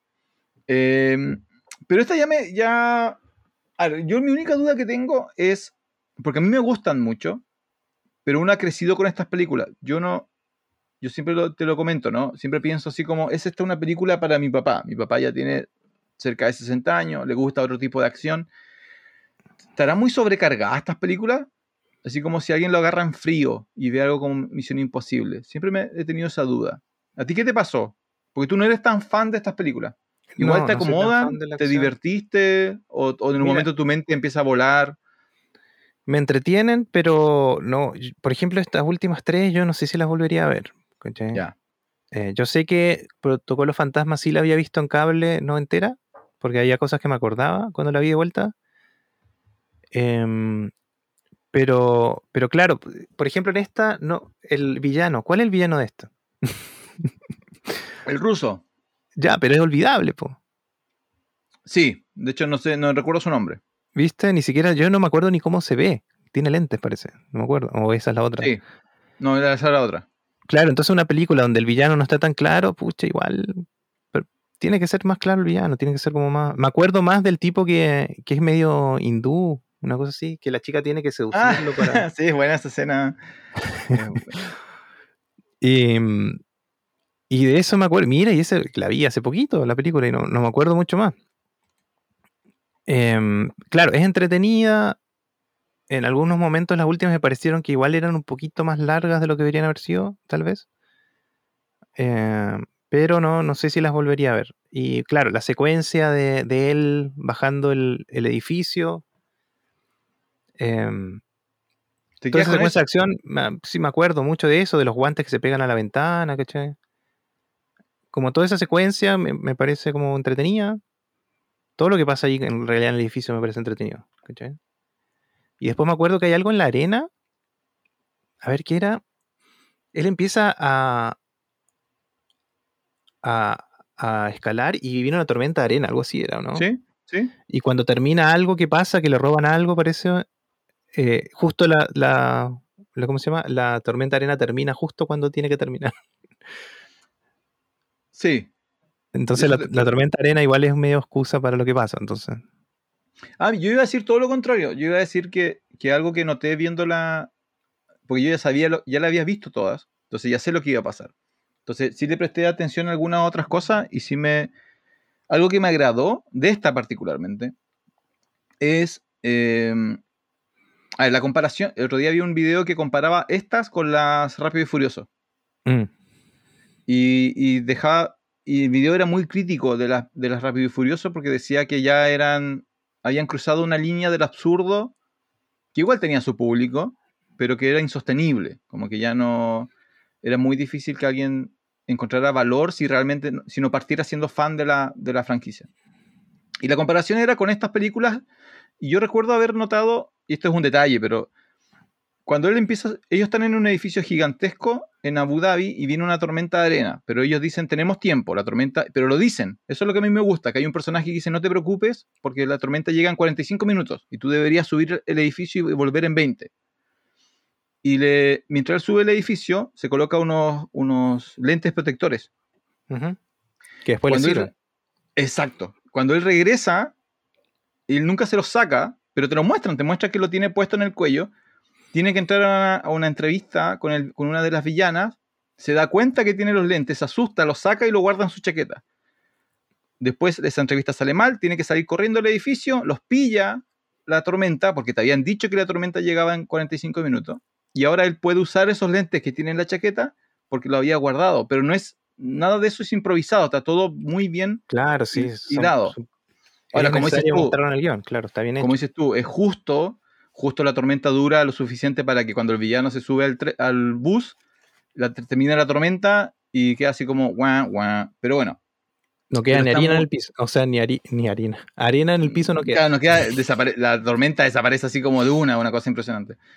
Eh, pero el, detalle del lente eh, me, gustó mucho porque demuestra que cuando los tipos se sientan a escribir el guion o revisan las secuencias, hay un, cuidado de decir, ya sabes que hay una línea de ridículo o de fantasía que no podemos cruzar. tiene que tener sentido. Dentro del universo de Misión Imposible, tiene que tener sentido todo lo que pasa. yo, me lo imagino cuando lo están escribiendo y dije, bueno, y después de eso viene una tormenta de arena y él lo persigue y otro dice, pero ¿cómo lo va a perseguir si no puede nada? La arena se le... Ah, necesito unos lentes. ¿Dónde le podemos poner unos lentes? Bueno, cuando está subiendo... claro, y van como planificando, pero se nota un cuidado que, de nuevo, el video claro, no está forzado, está bien, está bien escrito. No es como Rápido y Furioso, es que es bueno, ya, y ahora aparece un avión con un magneto gigante. Bueno, ya, perfecto, y se lleva el avión en, la em, primera igual lo hacen bien con el cuchillo, por ejemplo. lo hacen muy bien con el cuchillo. Claro, se les cae el cuchillo, un cuchillo reconocible y después ese cuchillo paga al final, pues ahí se da cuenta de todo gracias al cuchillo. Entonces están súper bien escritas como, como películas de, espías, en ese sentido también. Eh, bueno, después de Protocol viene Rogue Nation y estas funcionan, funcionan, hay dos que están conectadas a través de un villano que se llama Solomon Kane que es el ah, villano que, usa lentes. Pero también las conectaron con, la pareja de. Es el regreso de, la pareja que conocimos en la 3. En esta que pasó, en la anterior, aparece la chica un, poquito, ¿cierto? Como para decir que está viva, una cosa así. Eh, claro, hay, como una mitología de, su vida personal. Eh, se supone que él se retira. al principio lo rescatan en la cárcel, eh, lo rescatan porque teóricamente fue enjuiciado por matar a unos agentes croatas, porque los croatas mataron a su esposa. Resulta que era toda una trampa, todo un acuerdo entre ellos y la esposa está viva, pero se separaron para, protegerla. Entonces te muestran que la, esposa que conocimos en la 3 está viva. Que es una actriz relativamente famosa. Yo no, no, recuerdo su nombre, pero... Eh, pero ya en, en, Rogue Nation es, por primera vez hay un villano que sobrevive su encuentro con, con Hunt y que es como el, el anti-Hunt. De hecho, en un momento lo dicen, lo dicen así como, yo creo que para aprovecharse un poco de, de este tema, se transforma un poco. ¿Tú crees que lo afecta el, el, el, cine de superhéroes? ¿Tú crees que suceden esas cosas, por ejemplo? ¿Cómo? Por ejemplo, cuando, cuando estaban escribiendo Misión Imposible Rogue Nation, alguien dice, oye, ¿sabes qué? Ahora el, el, mundo cinematográfico es un mundo de villanos y héroes. Entonces tenemos que hacer un buen villano, tenemos que a, que aparezca un agente que es anti eh, Ethan Hunt o una agencia que es anti IMF, porque eso aparece todo en Rogue Nation. Puede ser, sí, puede ser. Es que uno nunca sabe cuándo escribieron los guiones tampoco. A veces escriben guiones, los dejan y después los retoman y le hacen cambios. No, sé. Porque manteniendo su identidad, hay, hay mucho de, de cine de su sentillo, que había mucho de cine de superhéroes en, en las últimas dos Misión Imposible. Como que hay cosas que me recordaron al, al, cine de Marvel, de DC, así como algunas, algunas cosas. Aunque mantuvo su identidad. Bueno, pero aparece un villano que es eh, Solomon eh, Lane, que está interpretado por John Harris, que eh, es famoso. Yo no recuerdo haberlo visto en muchas otras cosas. Eh, aparece en tu, tu, tu, Los Borgias, pero yo no he visto Los Borgias. ¿Tú has visto Los Borgias? No, tampoco. También aparece en Walking Dead. ¿En Walking Dead? Ay, mira, no me acuerdo. No pero me aparece acuerdo. poquito. Aparece poquito. Bueno, pero la cosa es que en Rogue Nation hay una. Eh, se descubre, o el, el protagonista, Ethan Hunt, Ethan Hunt, está investigando una organización criminal que funciona como una organización de inteligencia, pero son malvados. Son como espías malvados. Eh, y el líder de esa organización es un tipo llamado Solomon Lane, que en Rogue Nation lo atrapan y que en la última película que hemos visto, que es Fallout, eh, alguien lo intenta liberar. Entonces es la primera película que están casi directamente conectadas, pero aún así la puedes ver de manera independiente porque lo, hacen de esa manera para que la gente pueda ir al cine con calma. Dame un segundo, Pancho, necesito hacer algo. Tengo dos minutos.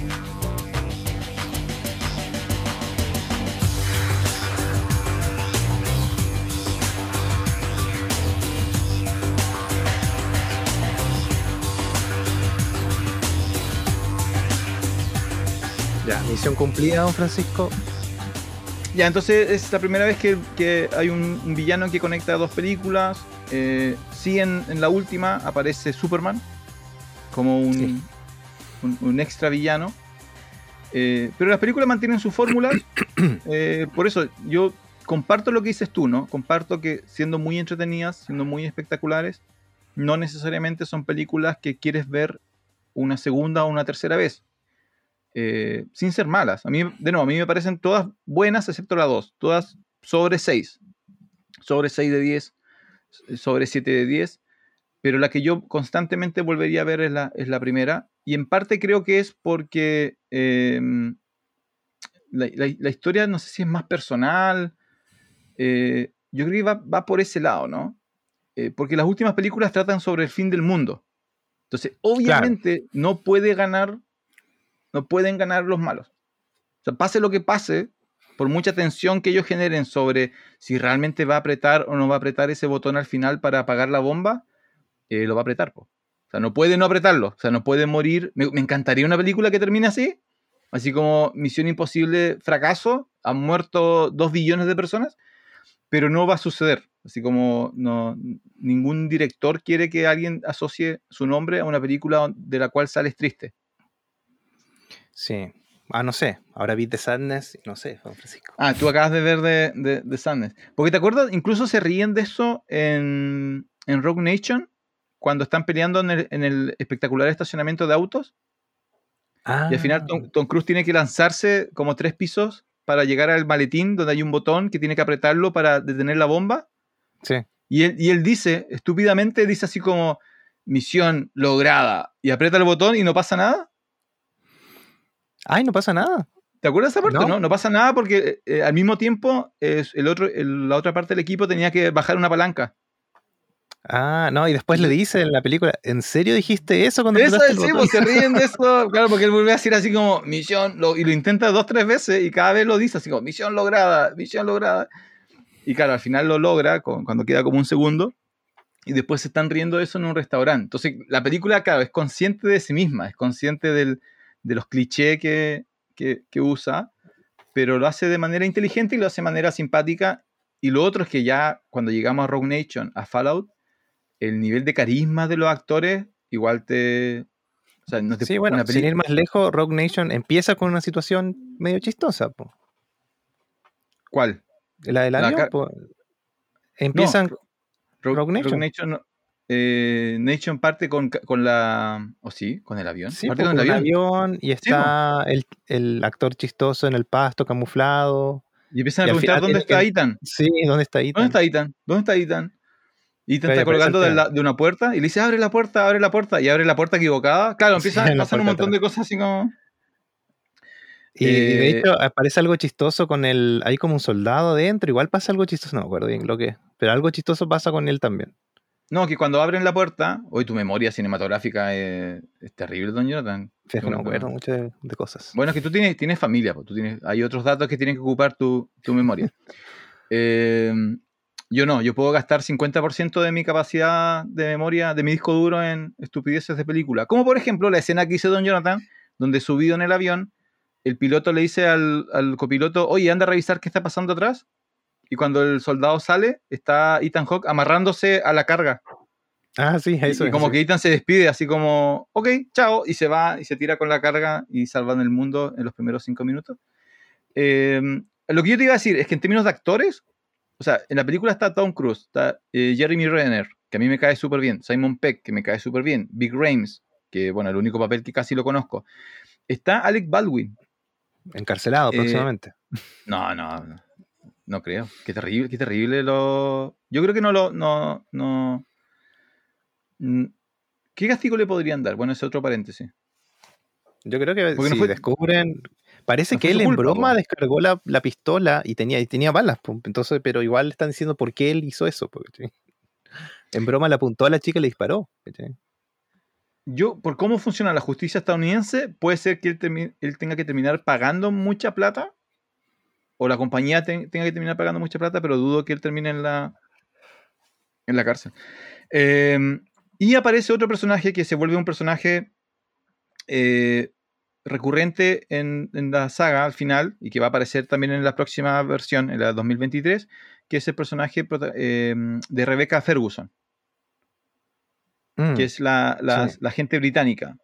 La que Sí, yo es decía, ¿qué, como- pare- qué parecía? Yo la tengo de algún lado. Y claro, sí, Duna. Sí, pues Duna y la secuela Doctor Sleep.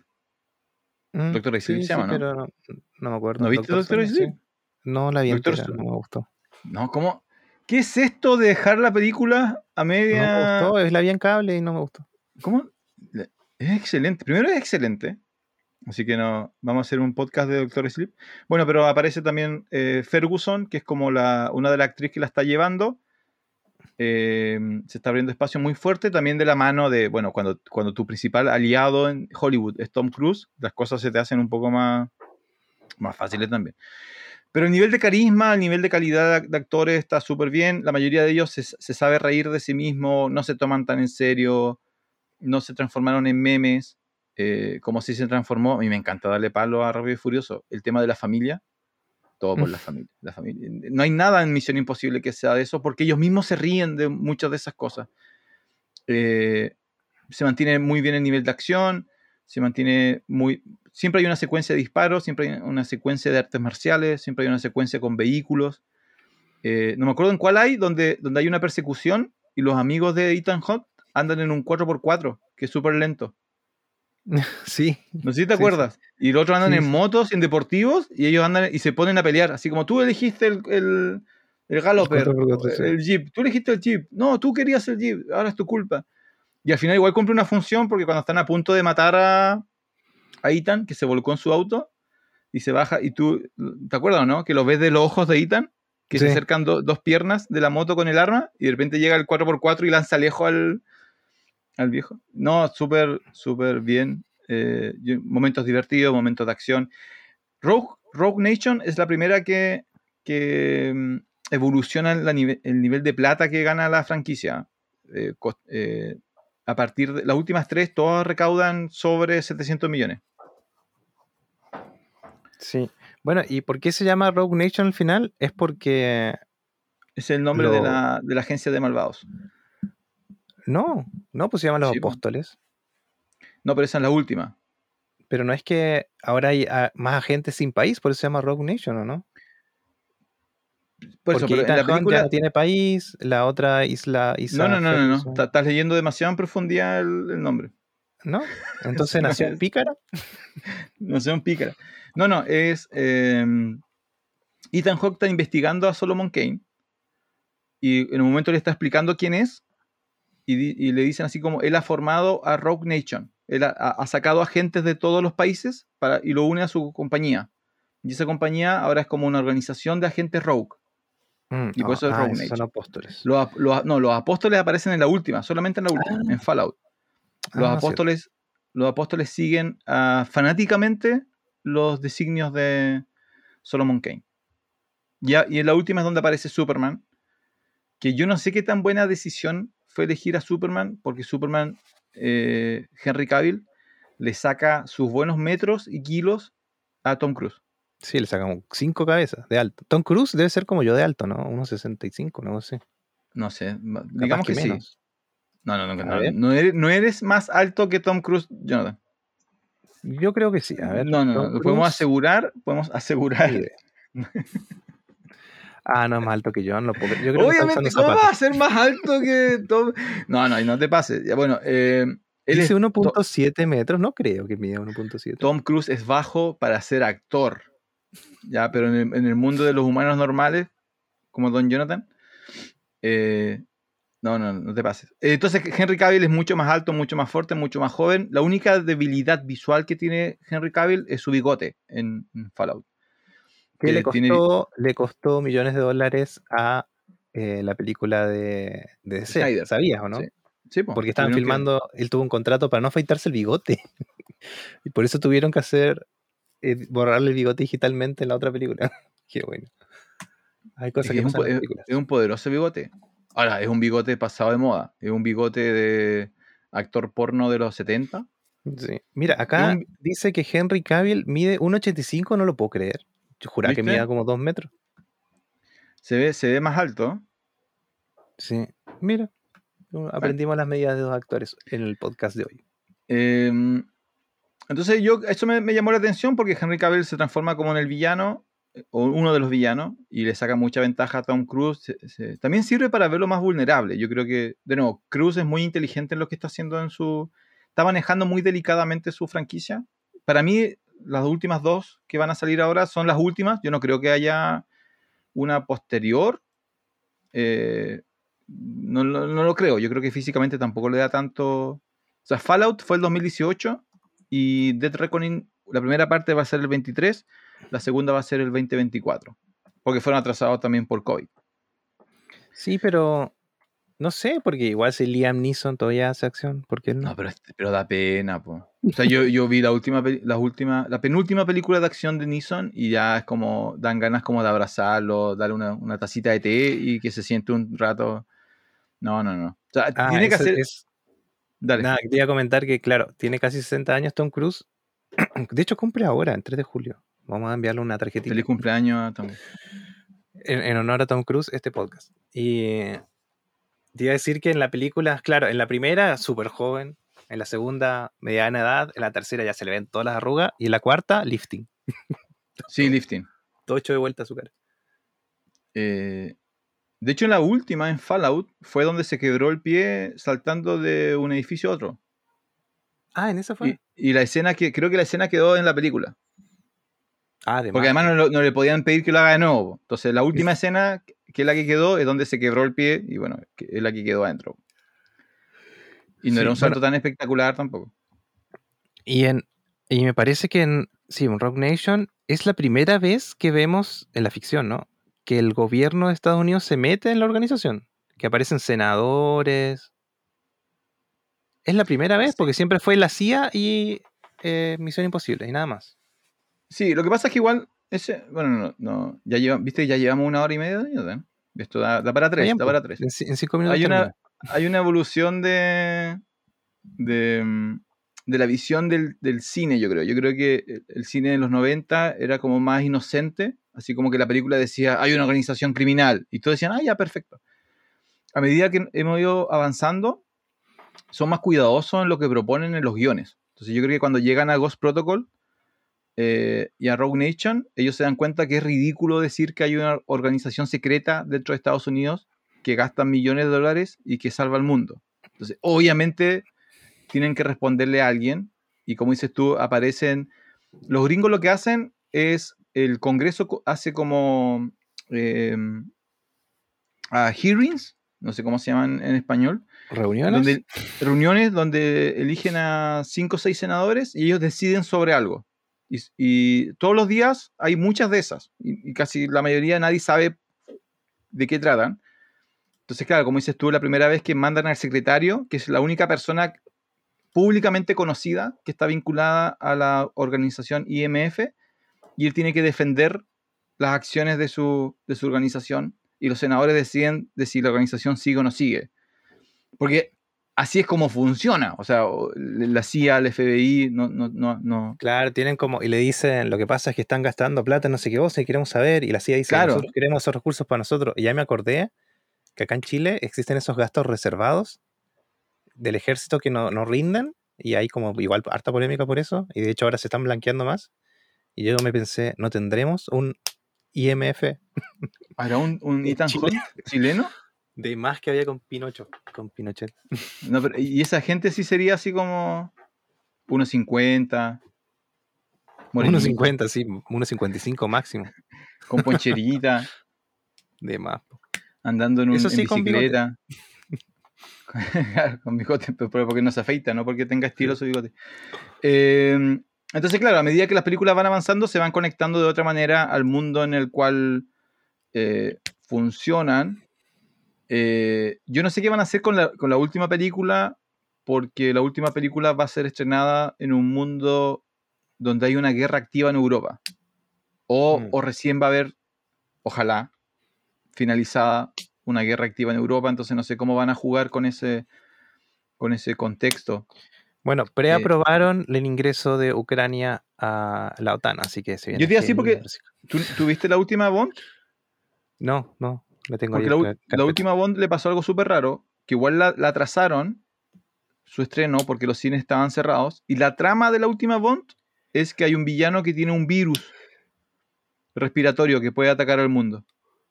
Entonces, igual como. Sí, Entonces, igual como que fue raro ir al cine para hacer escapismo, para entretenerse, para escuchar una historia, y que el villano sea así como eh, yo solté el COVID. Eh, entonces, yo creo que igual afectó un poquito a la película.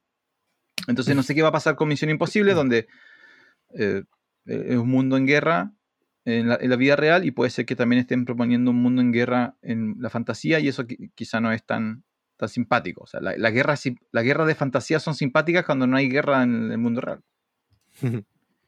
Sí. Pero mira, para mí. Yo no me acuerdo mucho más de esa, de. Mm, ay, ¿cuál estamos viendo ahora? De Rogue Nation. No, no sé qué más eh, decir de esa película. Eh, Rogue Nation es donde él tiene que aguantar la respiración cinco minutos. Ah, debajo del agua y hay como una. entra en una licuadora, una cosa así. Exacto. Y Fallout, que es la última con Superman, es donde él salta en modo Halo. Ah donde salta con el casco de alta tecnología que le va señalando. Sí, y, encima ese salto fue real, fue un salto de 8 kilómetros, ¿subiste? Él estuvo entrenando para hacer el salto y logró. Ahí ya no sé si me, está, si me estás chamullando, porque eso no, lo investigué, así que yo ya te voy a creer, te voy a creer que. Sí, fue la última escena que grabaron, la, única, la última secuencia que grabaron y fue el salto de verdad. Por si moría, por, si moría todavía podían editar la película. Y también es donde decías tú que está esa secuencia final de la, persecución entre dos, helicópteros. Ah, sí, en el acantilado. Sí. Y a mí, eh, no sé si la palabra es molesta, pero me hace ruido el personaje de la mujer de él. como mantenerlo vivo por tantas películas, en realidad, no sé, me parece fuera, si bien es fantasía, me parece poco creíble todo lo que pasa con la chica. Que en el fondo es su talón de Aquiles siempre. A mí me gusta, me gusta la idea de que, porque me molestó cuando desapareció la chica de la 2. Mm. Cuando en la 3 no hay ningún registro de qué pasó con este amor de su vida, por la cual él estuvo dispuesto a destruir todo y quemar todo, y ya la 3 no está. Me gusta que mantengan la enfermera, la, su esposa, pero como dices tú, quizás haberlo hecho de otra manera, como que eh, en la última, en, Fallout, se siente muy forzado el tema. Sí. Y, pasando a Fallout, hay una secuencia que también me hace ruido, que es cuando está en el doctor, el, tipo que, que, finalmente desbloquea el teléfono, parece, tiene que poner una clave. Y él dice, no ha estado aquí dos semanas, ha estado solo una hora y se caen las paredes. ¿Y cómo armaron todo eso en una hora? Nadie lo puede hacer. Sí, por el IMF. No, ahí yo no me meto, porque ese es el universo, ese es el universo de Misión Imposible. Y cuando el universo juega con sus propias reglas, yo no tengo problema. Entonces no tengo, no, eso, eso no me genera. Eso lo dejo pasar. Ah, bueno, como dato técnico, no hemos olvidado datos técnicos. El director de las últimas cuatro Misiones Imposibles, de Rogue Nation, Fallout y las próximas dos que se vienen, es el mismo, que se llama Christopher McQuarrie. Eh, así que, bien, pues. Ahí encontraron, la, la, saga encontró a su director. Sí, ¿cómo será eso? dicen, ah, ya. El que trabajó Te con. para cinco películas. Trabajó con. Eh, él fue el escritor de Valkyrie, la película histórica de nazis, donde eh, Tom Cruise intenta asesinar a Hitler. Ah, sí. Chipo. Eh, em, Christopher McQuarrie fue el, el, escritor de esa. Después trabajó con. Eh, otra vez trabajó con Cruise en la saga de Jack Reacher. Que no le fue muy bien, pero, pero ahí tampoco le fue mal, pero fue. Trabajó de nuevo con Tom Cruise en Edge of Tomorrow, pero siempre como escritor. Y la primera oportunidad que tuvo como director de Tom Cruise fue en Rogue Nation. Y ahí parece que todo funcionó muy bien. Y de hecho no se ha separado de Tom Cruise desde el 2014. Desde el 2014 mm. todos los proyectos de Christopher McQuarrie han tenido alguna participación de Tom Cruise. Así que son mejores amigos. Son amiguitis. De hecho, es, es el escritor de Top Gun Mavericks. ¿Fuiste a ver Maverick? No, todavía no. ¿Por qué me preguntas cada rato? Me a sentir culpable. es que no puede salir a verlo. Eh, pero me gusta el estilo de director, no es tan, no es tan reconocible como el de Abrams. Eh, pero, pero da espacio a comedia, da espacio a acción. Ya tienen su fórmula ya. Así que yo creo que, o sea, voy a ir a ver Misión Imposible de Reckoning el 2023, ojalá, si estamos todos vivos todavía. Eh, y obviamente va a lograr no aterriza. Si es que la viruela del mono no. Eh, y la vamos a ir a, ver. De nuevo, primera vez que hacemos este tipo de experimento, yo sé que no es tu tipo de película, no es tu tipo de saga. Para mí sí, yo, yo estoy pensando en cuál va a ser la siguiente saga que voy a, que voy a revisar. No sé si te vas, te vas a colar igual que con esta. Pero me gustó el ejercicio y de cinco, de seis películas, cinco para mí son de dos para arriba. Sí, a mí eh, claro, la última no. No sé si me gustó tanto, la verdad. Sí. Sí, no. Parece que no me gustó tanto la última. que no sabes muy bien cuál es, pero. me las confundo ahora, me las confundo. Sí, sí, no te entiendo. Y, eso igual es un defecto de la película. Em, pero no, obviamente vamos a seguir viendo las que vienen. Y, y vamos a tener que hacer un episodio con esas últimas dos. Para que quede completo esto. Ya, ahora pasamos, pasamos al cortina. ¿Cuál es esta cortina?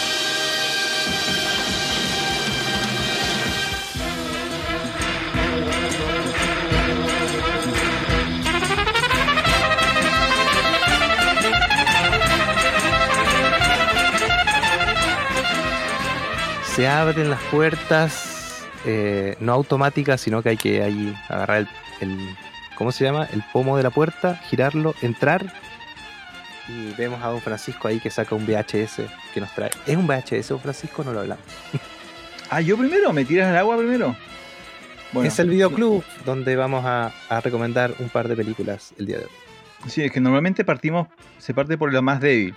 Entonces, bueno, tendrías que, tendrías que haber partido, tendrías que haber partido tú. Eh, la temática es sobre espías. Películas de espías, películas vinculadas quizá a Misión Imposible.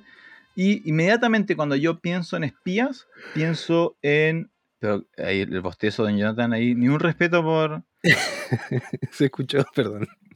Eh, pienso en una película que tiene... Está bajito en Rotten Tomatoes. una pena. Se llama eh, Ronin y es de 1998. Eh, tiene 69 en Rotten Tomatoes, 7.2 en IMDb. Protagonizada por Robert De Niro, Jean Reno, Sean Bean, Stellan Skarsgård, Jonathan Price y Natasha McElhone. No sé si la has visto. Sí, sí, sí, sí la vi. Ya. Una de las mejores persecuciones en auto de esa película. Quizás la mejor persecución en auto porque no es, no es fantástica tampoco, es como realizable, es creíble. Es una película donde cada uno de los personajes representa un ex agente de la agencia de inteligencia. Esto, la película sucede en, los 90, luego de la Guerra Fría. Entonces una de las temáticas es qué hacen todas estas personas, ¿no? ¿Qué hacen todos estos agentes de la CIA, de MI6, de la KGB, de la Agencia de Inteligencia de Francia, de Alemania? ¿Qué hacen todos estos espías cuando ya se acabó la guerra y no tienen trabajo? La respuesta es, se van al sector privado y un poco de eso se trata esta, esta película de ex espías altamente entrenados, todos con mucha experiencia, pero que se encuentran enfrentados, no por el bien de su país, sino por el bien de sus bolsillos. Eh, a mí me gusta mucho, me costó entender por qué se llamaba Ronin, y Ronin, claro, es Ronin porque Ronin es un samurái que no tiene eh, señor, que no tiene eh, master, no tiene amo. Y claro, la película trata de cómo estos agentes, a partir de la caída de la Unión Soviética y la caída del muro de Berlín, ahora son samuráis sin maestros. Nadie los quiere, nadie los contrata, nadie los reconoce, nadie no, tienen medallas, no tienen diplomas, porque durante décadas trabajaron en las sombras y ahora vemos cómo funcionan en el sector privado y en el mundo moderno. Eh, me, encanta esta película, me gusta mucho, tiene muy buenas secuencias de, persecución, de acción, tiene uso muy inteligente de espionaje clásico, así como todo lo contrario a Misión Imposible. No hay eh, lentes con super cámaras, no hay máscaras, sino que es todo muy artesanal. No hay todo clarinetes que se transforman en, eh, fusiles de francotirador. Claro, no hay nada de eso. Así que me encanta hasta el, si tú revisas hoy día el, casting, es impresionante. Eh, son todos tremendos actores. Así que en 1998, para mí se mantiene súper bien. No lo he visto hace tiempo, sí, pero la última vez fue hace un par de años y todavía me, me gustaba mucho. Ronin eh, protagonizada por Robert De Niro. Muy bien, don Francisco. Buena recomendación. Y yo, mira, yo pensaría que la tuya era anterior a la que voy a recomendar yo, no sé por qué. Me, tengo la sensación de que era más nueva la, mía. Yo voy a recomendar eh, o El Chacal o Chacal en otros lugares del mundo, en España, Chacal, de 1997, dirigida por Michael Keaton Jones, Em, ¿De qué se trata el Tichacal? Es la persecución de un. Em, ¿Cómo se llama? De un agente, un mercenario. Eh, pero en el fondo es eso. Están, em, dos agentes persiguen a, a un mercenario ¿Te ayudo? ¿Te ayudo? Que tiene por objetivo, parece que matar a alguien del gobierno de Estados Unidos. O ya, de hecho perfecto. dispara, ¿cierto? El... te ayudo, te ayudo. Me acuerdo. Ya, primero, la película, la película se llama el, Chacal porque el Chacal es un personaje real, histórico. Es un asesino del siglo XX que ha habido muchas discusiones sobre quién era, cuál, cuál, cuál, cuál fue su lista negra completa, cuántos asesinatos están a su cargo, etc. O sea, es un personaje que, desde la vida real, un asesino mercenario de la vida real, ha pasado a la fantasía. Y esta es una película que cuenta una de sus historias. Donde en una.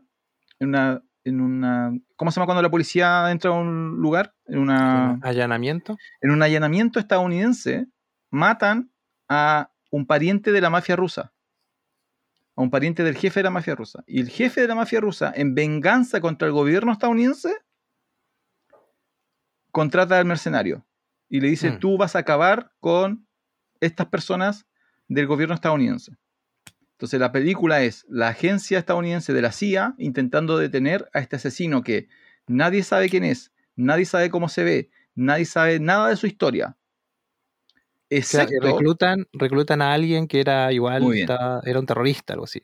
claro, reclutan Sí. al- a un terrorista que ellos saben que conoció o trabajó con el Jackal. Y ese terrorista, ya que viene lo importante de la película, Don Jonathan, el Jackal es Bruce Willis. Bruce O Willis. sea, sí. el villano es Bruce Willis. El que lo tiene que atrapar como ex terrorista es Richard Gere, Richard Gere, sí. que tiene el apoyo de Sidney Poitier. Y en el camino matan a Jack Black. Es una de las primeras películas mano, donde está sí, Jack. Black. Sí, sí, sí, me acuerdo. Y bueno, y en el camino vemos que este Jackal es un maestro del disfraz también. Que muestra como hartas. eh, eh, ¿Cómo se llama? No es personalidades, tiene otro nombre. Pero tiene como Identidades. hartas caracterizaciones. Y me acordé de esta película porque yo iba a recomendar otra que se llama El Santo. Y aquí en producción me criticaron mucho que era una muy baja recomendación. Y me acordé de otra que parecía igual, eh, tenía el tema de la caracterización y era El Chacal. Ahora, Jackal tiene 23% en Rotten Tomatoes. Pero que me parece, tota- me película, parece totalmente injusto, me injusto. parece totalmente injusto. Es una muy entretenida película de policías y ladrones, pero en el mundo de los espías. No es, no, ¿qué es lo que no tiene? Es más inocente, ¿no? Es un poco absurda su premisa de que alguien vaya a asesinar a alguien del alto rango de Estados Unidos y que no lo puedan detener. Pero en 1997 calza perfectamente y te quedas con una película de lo, lograrán o no atrapar al asesino antes de que dispare esa bala. En el camino mata a otra gente. a ¿sí? disfrazar. Está súper bien, está súper bien. Eh, Bruce Willis todavía estaba enamorado del cine cuando hizo esa película. Todavía está actuando bien. Era un papel que no, no tenía hartas exigencias, altas exigencias de actuación, pero está bien, Bruce Willis. En esa, en esa Sí, sus miradas ahí como... No, hay algunos personajes... Hay uno, no sé si tú te acuerdas, que en su época quizá tiene que haber hecho harto ruido. Una de su identidad es un eh, viajero homosexual. Ah, sí, sí, sí. Sí, sí, me No, sí, es bien, está bien, es inteligente la película, es interesante, así como yo me reí un poco de ti porque bueno, no es Ronin, no es un clásico del cine como Ronin, es de Jackal, pero sí vale la pena, algo que algo para ir a buscar al, al videoclub. a la Según de internet, los VHS. según internet, de Jackal la puedes encontrar en Apple TV. En Apple TV sí, y en, en Google Play también está. Sí. Y Ronin, Ronin está en esas dos, en Google, en Apple y en Amazon. Así que buenas recomendaciones, entretenidas recomendaciones. Gracias, don Francisco, por ayudarme en esta misión de la recomendación. Ahí me estuvo salvando. En el último momento me dio la mano y yo no me caí del edificio. Muchas gracias, don Francisco.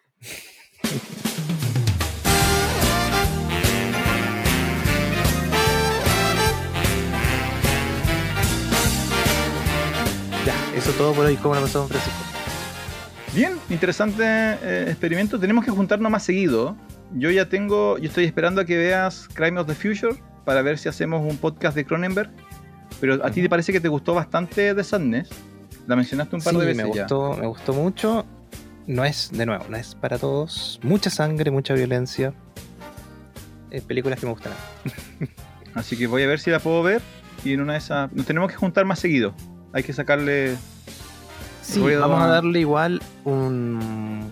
No un giro, pero sí un refresh al, a la forma en la que estamos haciendo los podcasts. Tal vez también, don Francisco. De hecho, este capítulo se va a llamar La guía definitiva de Misión Imposible.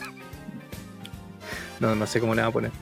Pero no solamente va a ser Misión Imposible, va a ser algo. Y vamos a tener como, tal vez, claro, ir ver directores o como temáticas de podcast más que un podcast de, de una película en particular. Ahí vamos a ver qué pasa.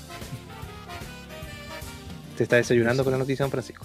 Sí, eso te iba a decir. Pues, Estas cosas sería bueno que me lo avisen antes, pero no siempre. Porque, siempre dispuesto porque esto se trata simplemente de hablar de, de cine. Porque a mí mi, mi compañera Sillón ya no quiere hablar más de, conmigo de cine.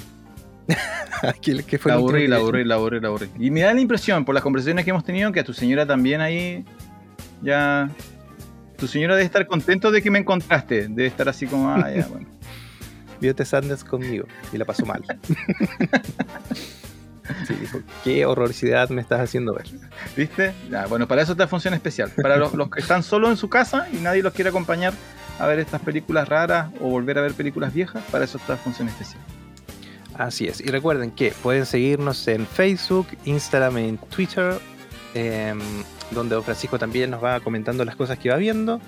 Y en Facebook Live que tenemos por ahora los días viernes a las 7 de la tarde, hora Chile. Donde más que nada ahora hablamos de noticias y como de lo último del cine. Mm, blockbuster y cosas así, ¿cierto? Más comercial se ha vuelto. Correcto. Función especial magazine.